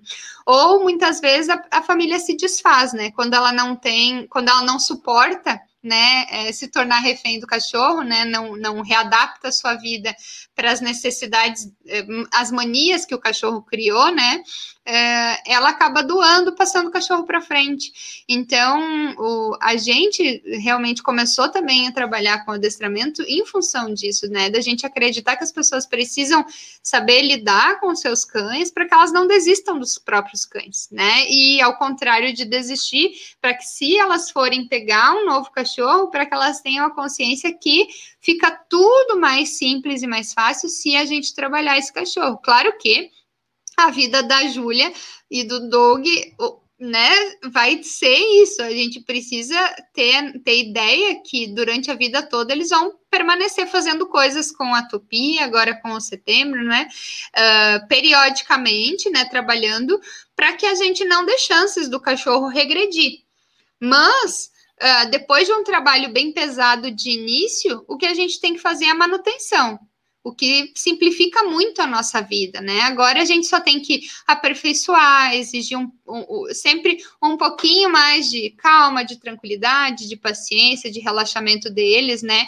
Uh, se tornar referência cada vez mais deles quando estiver na rua, em outros ambientes, para que eles tenham essa conexão e, e entendam que eles, né, têm que sempre olhar para vocês, é, perceber de vocês o que vocês estão querendo, e, e, mas depois de construído uma fundação muito boa, fica tudo mais simples. Né? Então, tem que estar disposto a esse trabalho inicial, né? Eu acho que esse é o mais importante da gente falar, porque não é mágica, né? Existe todo um trabalho construído no fundo, não é mágica, a gente né, não contrata o adestrador e o adestrador vai te dizer, ah, não, tu faz uma técnica X, nós vamos resolver esse teu problema. Existem técnicas, mas existe a questão do trabalho diário, né, de uma consistência, de uma rotina, que esse trabalho é inserido. Então, é, tem que ficar bem claro isso na cabeça das pessoas, né?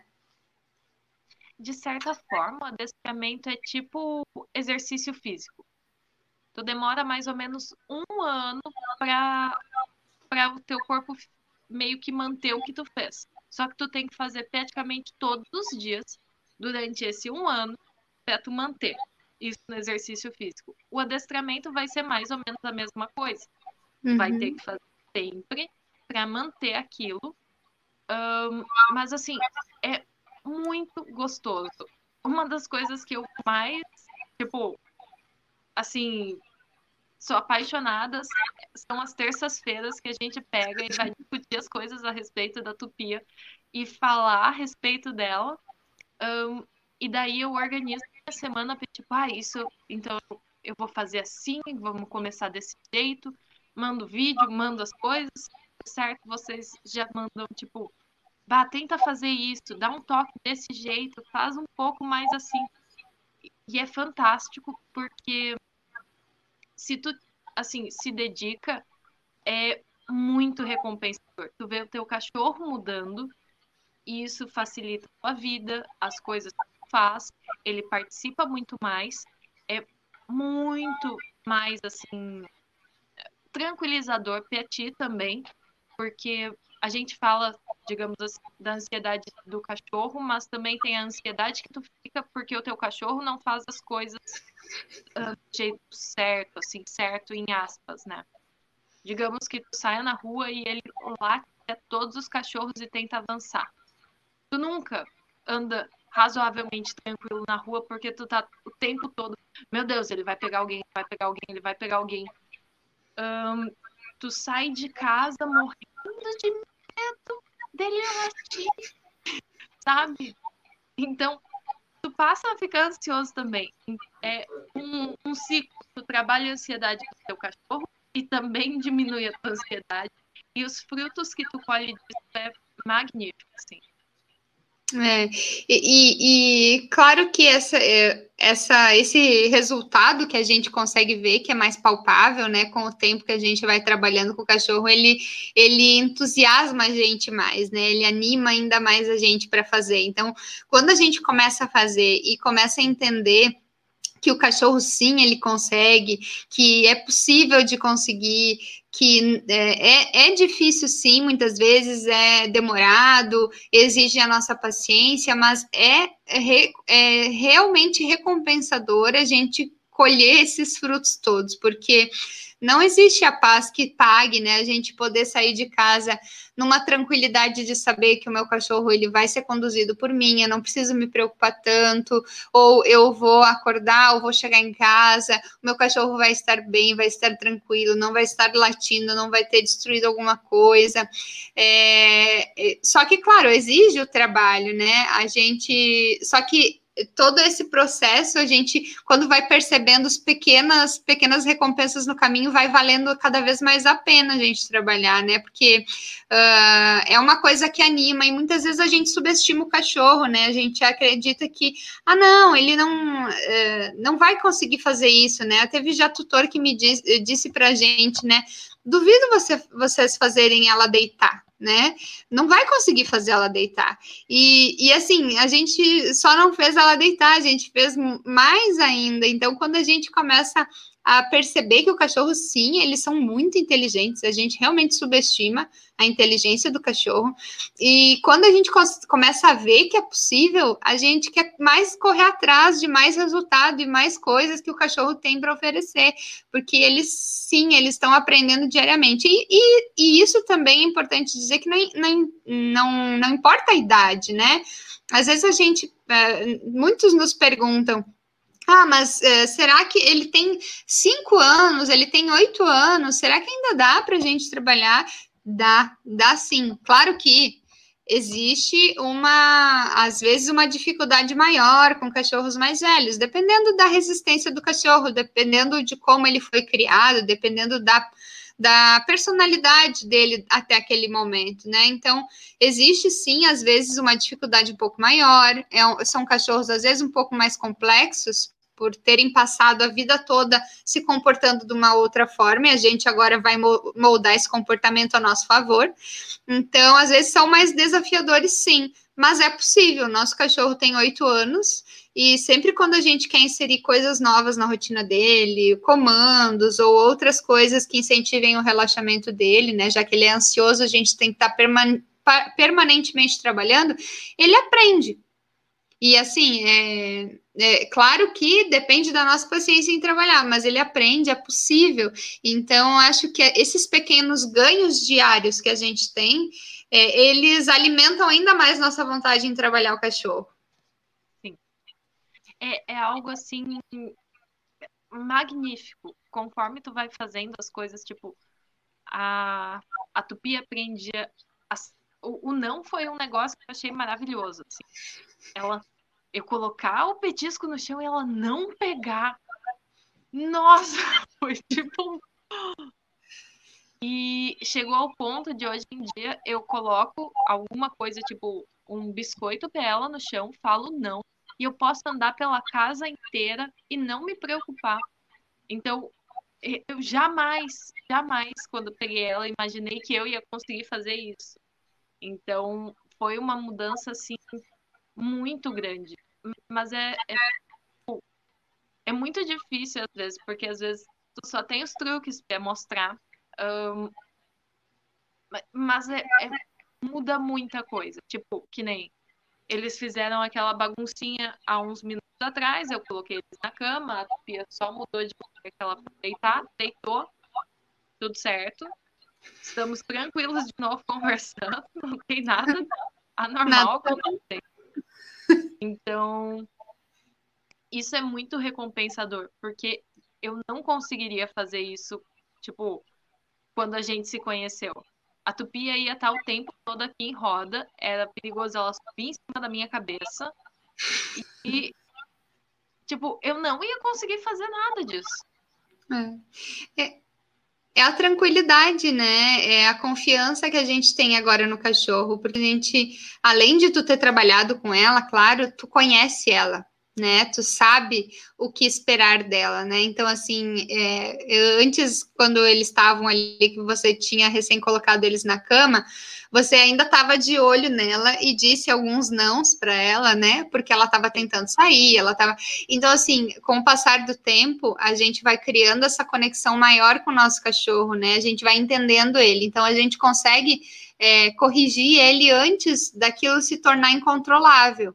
Então, é muito mais fácil quando a gente é, interagindo dessa forma com o cachorro, não sendo só interação carinho, né? Quando a gente interage com o cachorro ensinando, a gente já começa a entender certos trejeitos do cachorro, né? Aquela linguagem que ele passa quando ele está desconfortável, quando ele está descontente, quando ele não gostou daquilo que tu falou, ou quando ele está nervoso com alguma situação, ou ele está inseguro, está meio acuado. A gente passa a entender o cachorro. Então, isso também é ajuda muito a gente no dia a dia, porque a gente já começa a trabalhar o cachorro antes daquilo eh, se tornar um problema gigantesco, né? A gente consegue corrigir ele antes de efetivamente ele sair correndo e latir, ou ele sair pulando na tua, na, né, em cima de ti, enfim, qualquer situação uh, que seja desconfortável, a gente já prevê. Então, uh, ter essa conexão maior traz esses benefícios também, né? Sim, é, são alguns.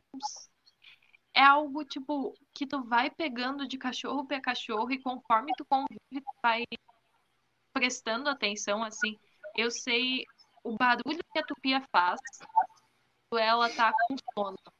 Ela tem um que é a reclamação dela que ela está cansada e ela está andando de carro e ela quer que a gente pare para ela dormir. É a reclamação que ela está cansada que ela não tá gostando que o carro tá chacoalhando demais. E sei a reclamação dela quando ela quer panqueca, sei a reclamação dela quando ela, tipo, quer um pouco de atenção. Uh, eu sei quando ela tá com medo, quando ela tá com sono. Tu acaba prestando tanta atenção, que é, digamos assim. E como várias situações vão se repetindo, tipo, vai ter vários momentos que ela tá com sono, tu começa a ver, ah, ela tá com sono agora, ela fez isso, não sei o que, agora ela tá com sono.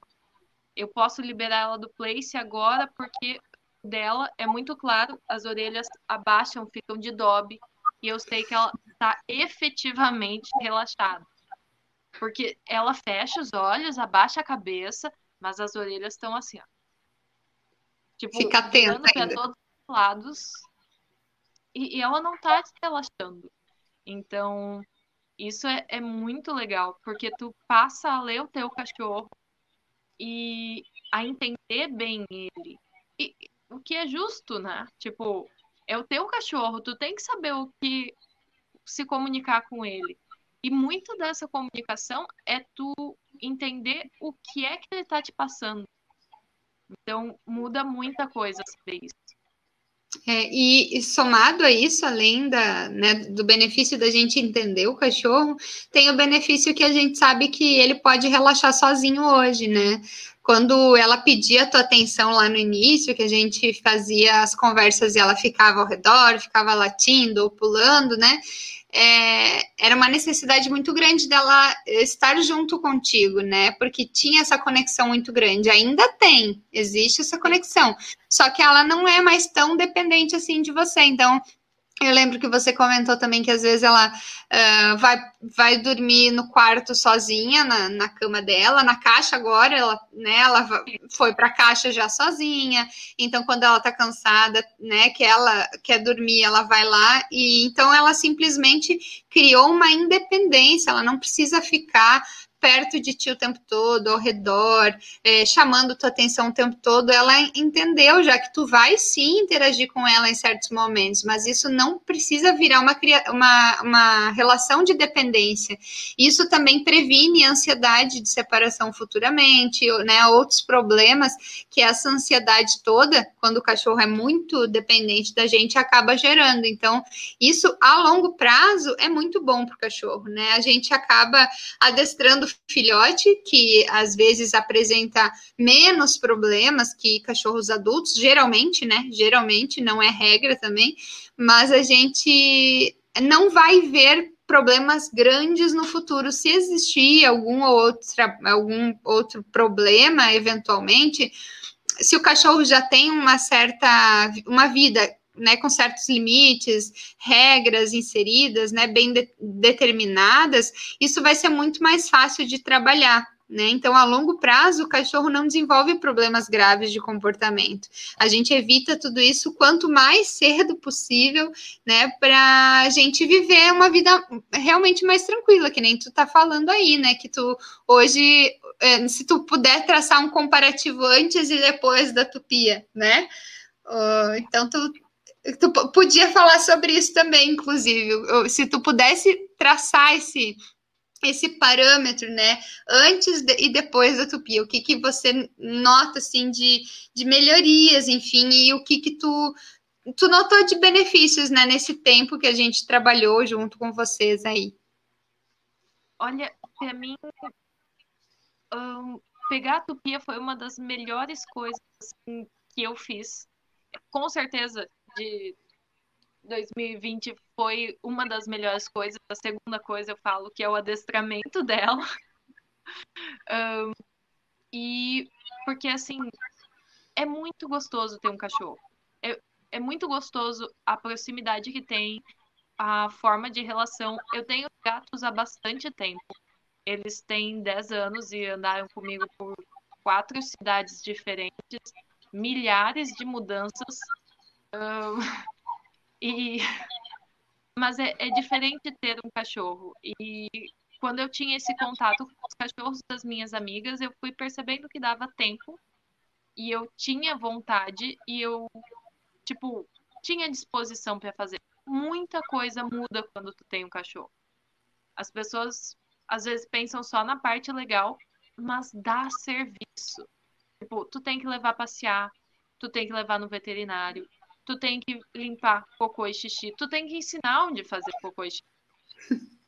Porque assim, a Tupia chegou e fez xixi em todos os tapetes, todos, todos os tapetes que tinham nessa casa. Ela só não fez no sofá e na cama porque ela não pode subir, ela nunca pôde. Mas assim, não houve tapete que que sobreviveu. Um, e foi todo um processo. E, tipo,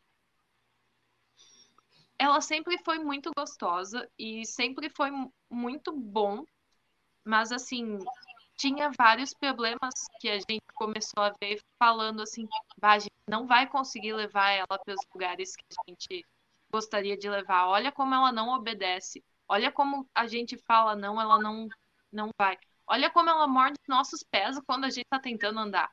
Então, esses detalhes, tipo, fala assim, eu nunca vou conseguir fazer uma trilha com um cachorro comendo meu pé. Não vai dar. Não vou levar comigo.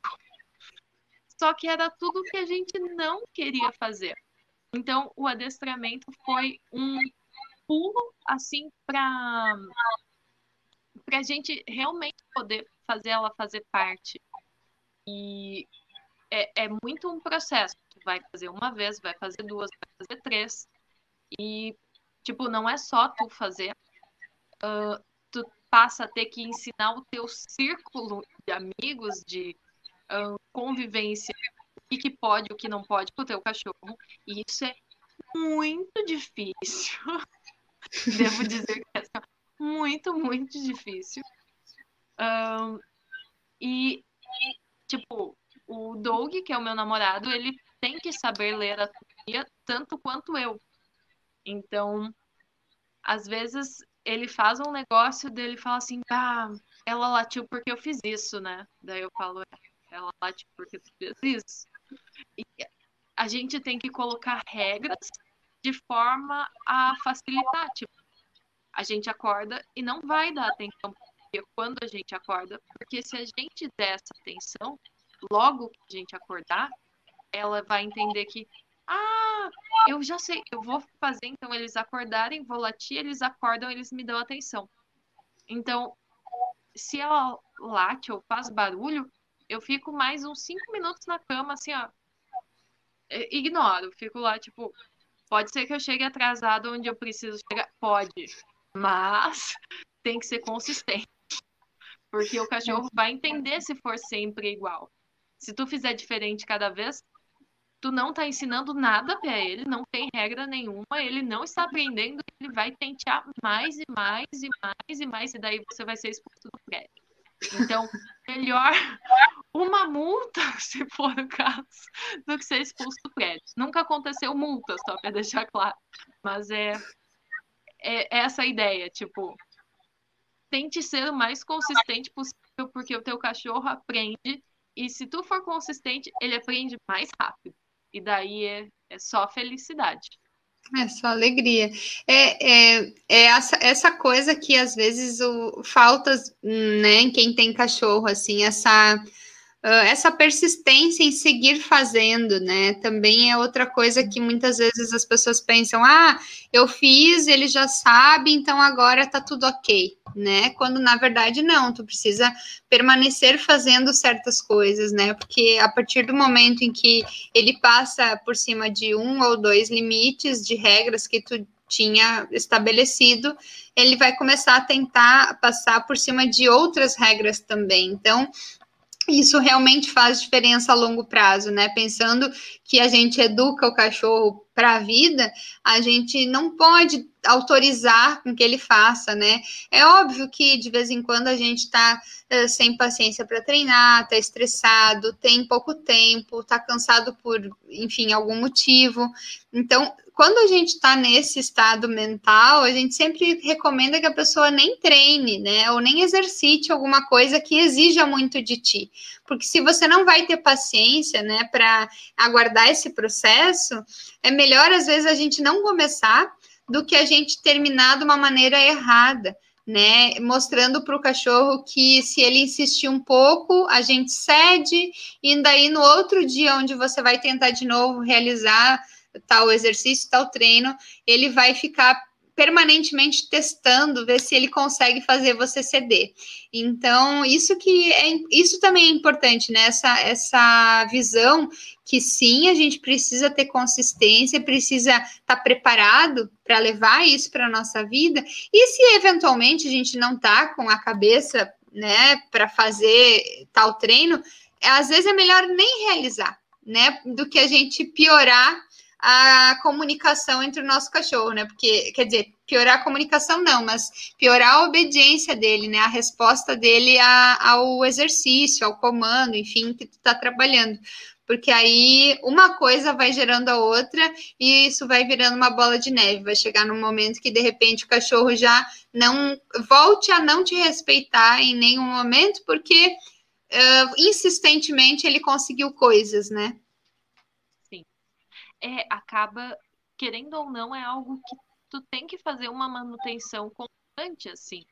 Porque, querendo ou não, eu vejo em semanas que foram um pouco mais corridas para mim, o, o quanto a Tupia, assim, um, tenteou mais vezes, eu falo, e ficou testando se ela ia conseguir passar por cima de mim ou não. Uhum. E ela não faz isso só comigo, ela faz com o Doug também. Então, tem momentos que, por exemplo, ela se passou com ele, de, por exemplo, ele não estava tanto treinando com ela, e daí ele estava comendo um pão, e ela foi lá e tchau, mordeu o pão que ele estava comendo. Então, é algo tipo assim, não, não funciona desse jeito. E, então, é algo que tu tem que manter em manutenção, mas não é porque tem que ter uma manutenção que é ruim. As pessoas às vezes acham, tipo, ah, mas dá serviço. Eu penso assim, tudo na vida dá serviço. Tu tem um emprego, dá serviço. Tu tem um carro, dá serviço. Tu tem uma casa, dá serviço. Tu tem uma planta, dá serviço. Tem um cachorro, também dá alguns serviços. Tu escolhe os serviços que tu gosta. Ponto. É. Eu gosto de bicho, gosto muito de planta. Tem dois gatos, dois cães e 90 plantas nesse apartamento tudo certo para mim. Não é serviço ruim. Porque é, é algo que eu gosto. Mas tem que estar disposto, né? Então, eu acho que a gente acaba voltando naquele ponto que a gente falava antes, né, de que muitas pessoas às vezes elas não estão preparadas para para realmente esse momento, né? Porque educar o cachorro, sim, ele mesmo que eu pegasse o cachorro e fizesse todo o trabalho para né, para Júlia, digamos, né, eu pegasse a Tupia, depois que a, a Tupia voltasse para casa, ela, ela deveria permanentemente manter tudo isso que a gente constrói no início. Então, é, é uma ilusão pensar, né, que o adestramento, ele é, Uh, ah, é aquelas aulas ali, eu vou fazer as coisas que ela falou para a gente fazer, vou trabalhar assim, e daí deu, terminei, tá tudo legal precisa desse, dessa permanente manutenção para que o teu cachorro não retorne é, a um estado é, que tu não gostaria, né? Um comportamento que tu não tem não tem controle, né? Fazendo coisas que não são bacanas na tua rotina, no teu dia a dia. Então, é permanentemente a gente trabalhando coisas com o cachorro. Então, eu acho que é essa, é, isso é muito importante da gente falar. Dá trabalho sim, e como tu disse, tudo dá trabalho, né? Na nossa vida tudo dá trabalho, tudo tem um certo, a gente precisa se empenhar para realizar, né? E se a gente quer uh, fazer da melhor forma ou da melhor forma que eu consigo, que é possível para mim, né? Porque a gente sabe que até os cachorros, né? O nosso cachorro não é perfeito, nós, né, temos um cachorro, não é perfeito, não acreditamos que exista um cachorro perfeito, né? Não é isso que a gente busca, a gente não busca um cachorro que Uh, responda imediatamente o tempo todo, esteja aqui é, fazendo tudo que eu ordeno na hora, porque não é, não é isso que a gente busca, na, porque a maioria das famílias que nos procuram é, é para resolver problemas que elas têm urgentes com os cachorros, que elas não sabem lidar e que não, não necessariamente elas estão uh, requerendo um serviço desse, desse nesse estilo, né? Então a gente acha que o mais importante é a gente tentar realmente fazer com que a comunicação entre tutor e, e, cachorro ela seja efetiva, ela funcione, né? E aí, claro, existe uma cada família vai se adequar uh, com aquilo que ela tem na mão, né? Ah, mas eu não uh, eu não tenho tal ferramenta, ou ah, eu não tenho esse tempo, ah, eu, eu fico menos tempo em casa, ah, mas eu tenho na minha família três pessoas e duas não colaboram. Bom, vamos ver como a gente consegue facilitar ao máximo. Claro que se a gente tem tal ferramenta, se a gente tem todo mundo comprometido, se a gente tem mais tempo, é óbvio que fica mais fácil da gente ter resultados, da gente conquistar coisas com o cachorro, porque certas coisas facilitam, né, a nossa vida, né? Mas às vezes a gente sabe que as famílias elas estão, né? Temos famílias de todos os tipos, né? De uma pessoa, de duas pessoas, de uma pessoa e, e, gatos e cachorros e periquitos e papagaios. Eu tenho uma amiga também que tem é, vários gatos e passarinhos dentro de casa, então e que, que ficam soltos assim. Então cada família tem o seu o, a sua própria dinâmica e a gente tenta sempre adequar o nosso trabalho para que funcione, né? Para que funcione na medida do possível. Claro que a gente não consegue fazer milagre muitas vezes, né? Porque não, na, é, a realidade às vezes não favorece, né? Mas a gente trabalha com aquilo que a gente tem. Então, eu acho que dentro da realidade de cada um, as pessoas têm que estar preparadas para despender tempo, paciência, que isso em qualquer situação é fundamental. Mas é, à medida com que eu tenha mais coisas que te ajudem, né? Mais tempo, mais ferramenta, enfim, mais habilidade, né? Mais destreza, essas coisas vão fluindo mais. Né? E aí também é, não depende da gente, depende de um contexto enorme, né? Mas uh, dentro disso tudo, ser uma única pessoa em casa morando às vezes facilita, né? Se a pessoa é bem engajada, é bem comprometida. Uh, claro que aí, como tu falou, as outras pessoas que venham a participar do convívio da, da Tupia precisam dançar a mesma música, né? Não, não dá para você botar a regra X e eles estão fazendo sempre a Y, né? Porque daí quando tu leva para casa você sozinha, a regra X já caiu, uh, já caiu e, e, agora ela tá, ela tá querendo fazer do jeito que ela já conseguiu com outras pessoas, né? A regra mais difícil é a, a de chegar em casa. Os cinco minutinhos. Tipo, um, pra não fazer festinha quando tu chegar pra pia. Pra ela não ficar agitada. Porque ela, ela fica bem agitada, ela dá um chorinho assim. Então, é a regra mais difícil. E é difícil não só porque as pessoas têm dificuldade de entender isso, e é difícil porque é difícil de executar. Porque o cachorro insistentemente vai falar assim: Eu estou aqui, eu estou aqui, eu estou aqui, eu estou aqui. E a Tupi é um cachorro que gosta de dar uns pulinhos. ela dá um chororó, ela se enfia no meio das pernas e foi um, todo um processo eu não dar atenção. E hoje em dia ela vem assim, encosta o nariz em mim, tipo assim, salve! E só.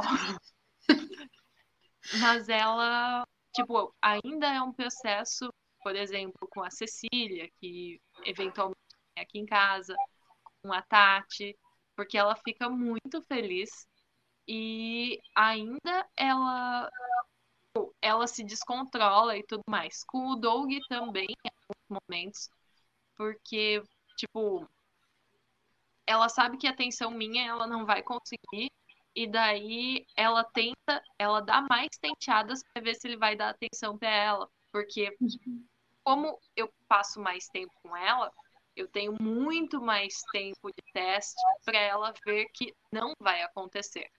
Uhum. E ele ainda está no processo de tempo de teste dela para ela entender que não vai acontecer.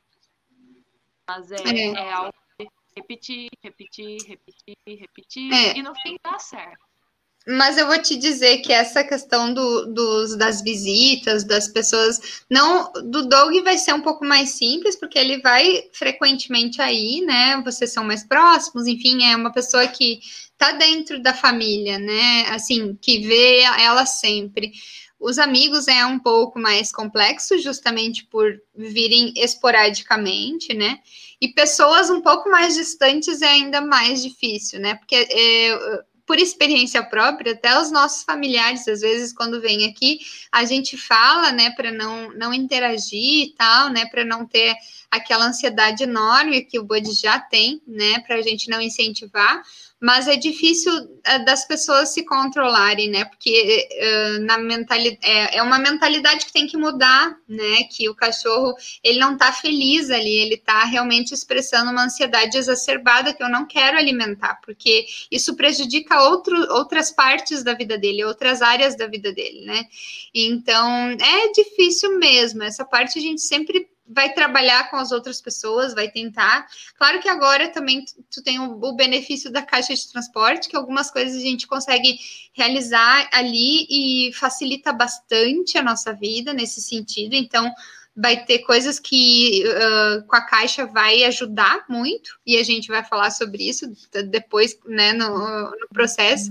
Mas mas isso é para nós já é difícil chegar em casa e não dar uh, não dar atenção para o cachorro, né?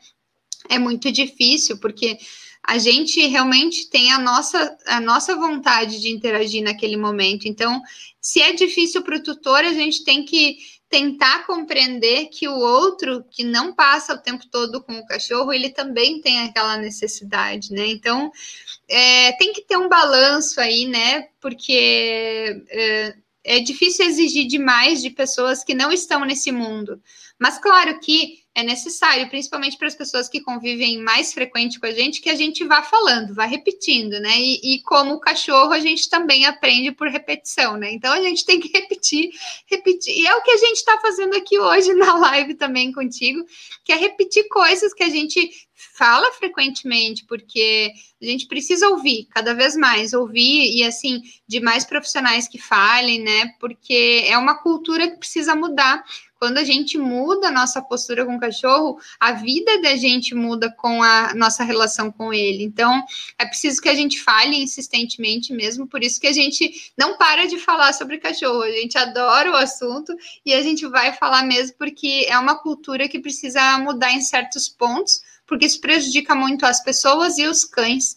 Né? E se a gente quer uma vida melhor para os dois lados, a gente precisa facilitar porque quem comanda todo, todo esse baile aí é a gente, né? Então a gente tem que aprender a conduzir melhor, né? A nossa postura e tudo para facilitar. E como a gente aqui não fala pouco, né, principalmente eu, uh, a gente está chegando aqui num, num tempinho razoável de live. Eu queria te pedir para tu deixar um, um recado final e né, o que tu quiseres falar sobre todo esse processo, essa tua experiência com a gente, com o adestramento em si, com a tupia, uh, que é bem importante para quem não passou ainda por isso para ter ideia, né, de como foi, enfim, o que tu tens a dizer aí para gente chegando no finalzinho. Olha, tudo que eu posso dizer que foi a melhor coisa que eu fiz pra Pia foi adestrar. Porque assim, ela é um cachorro muito mais seguro hoje em dia. É, ela não é menos amada, inclusive ela é muito mais amada porque eu tenho possibilidade de fazer mais coisas com ela. Tipo, eu sei que eu posso rolar no tapete com ela e ela não vai latir e ela vai me deixar sair de casa, que talvez eu não conseguisse fazer antes porque ela ia latir, eu não ia dar atenção, então daí eu ia fugir de casa e ela ia latir de qualquer forma. Bom, então quando tu adestra é um ato de amor pelo teu cachorro. É algo que tu vai conseguir passar uma segurança para ele e Talvez tu não fosse conseguir sem essa ajuda. Faz toda a diferença para nossa família aqui, porque todo mundo hoje consegue conviver bem. E a gente tem como inserir ela em muito mais coisas, fazer muito mais coisas. E isso dá uma segurança para a gente também. Que a gente não tem que se preocupar o tempo todo. Tipo, meu Deus, será que ela tá comendo tal coisa? Será que ela tá entende? Porque tu ensinou que não pode, ou que pode. Então, tem uma segurança para ti, tem uma segurança para o cachorro. Vocês têm muito mais tempo de demonstrar amor e carinho e conviver de forma produtiva. Não é você correndo atrás do cachorro falando, me devolve isso aqui. É vocês brincando de fato, treinando, ele aprendendo coisas. E a Tupia ama, tipo, quando ela faz um negócio certo e ela ganha, ela fica imensamente feliz que ela fez certo. E tu fica imensamente feliz que ela fez certo. E é algo que vocês vão conseguindo. É a melhor coisa que dá pra fazer relação de tu e do teu cachorro. É a destrança. Eu realmente acho isso. E eu, eu pago essa palavra pelo mundo, assim. É a melhor coisa que pode fazer. É, e e para a gente ir fechando, né? Eu acho que é bem isso que tu disse, é um ato de amor, né? Não é porque a gente não ama o cachorro que a gente dá limite, é bem pelo contrário, a gente quer cada vez mais trazer o cachorro para a nossa vida, só que para isso ele tem que respeitar certas regras da que a sociedade, como para a gente, eu sempre repito isso, né? Como para a gente nós vivemos dentro de regras, para o cachorro também não é anormal viver sem regras, né? Todos os seres, os outros animais que vivem naturalmente, né? Animais silvestres, eles vivem dentro de regras, né? E se são animais que vivem em comunidade, em grupos, mais ainda precisam de regras, porque não existe nenhum grupo que se, que se estabeleça por muito tempo onde não há normas, onde não há regras. Então, é amor, né? Diga. É que assim, uma coisa que eu penso, tipo, se eu for pensar, eu não sou livre porque eu não posso ir para qualquer lugar a qualquer hora, porque eu tenho dois gatos, 90 plantas e dois cachorros, mas justamente por causa deles eu sou livre também. É uma, tipo, talvez eu não queira uma liberdade de não ter nada, não ter ninguém, não ter e essa presença e responsabilidade é o que de fato faz com que eu me sinta livre e feliz. Então, eu penso assim, tipo, não vai poder fazer tudo, não, mas vai ter muito, porque não pode fazer tudo.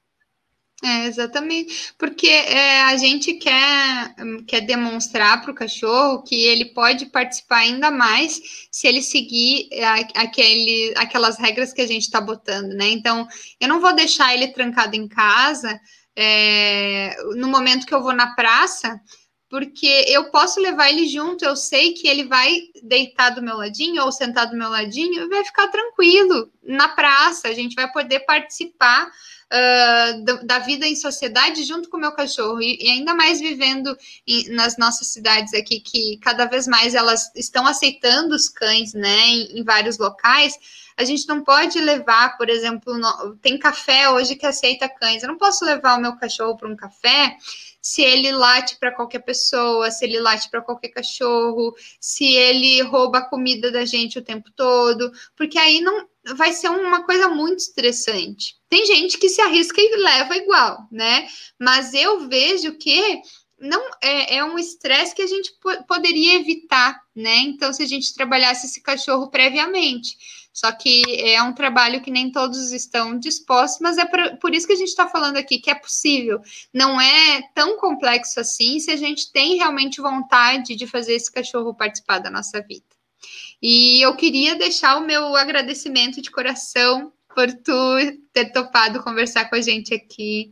É, foi muito, muito esclarecedor. Eu acho que tu melhor do que a gente pode falar, porque tu uh, participou desse processo todo, né, de, de construindo esse conhecimento, né, esse aprendizado com a Tupia e trazendo essas coisas para tua vida.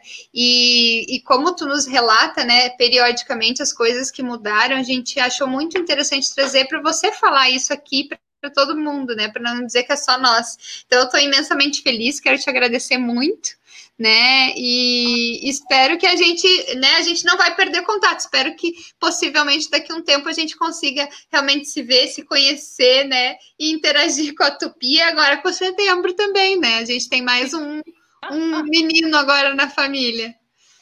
É, eu agradeço imensamente porque assim é muito bom poder, tipo, conversar a respeito disso tudo. Um, porque tem muita coisa que às vezes a gente, tipo, pensa ou passa e eu gostaria de ter ouvido a minha live antes e ter começado antes a adestrar a Tupia.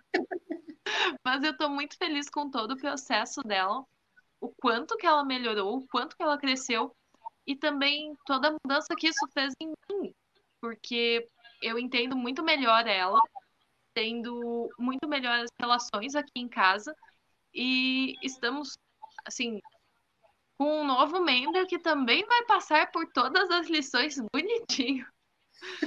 E eu não teria possibilidade de viver esse tipo de coisa se não fosse por tudo que vocês fizeram. Então, bah, eu sou imensamente grata, sério mesmo.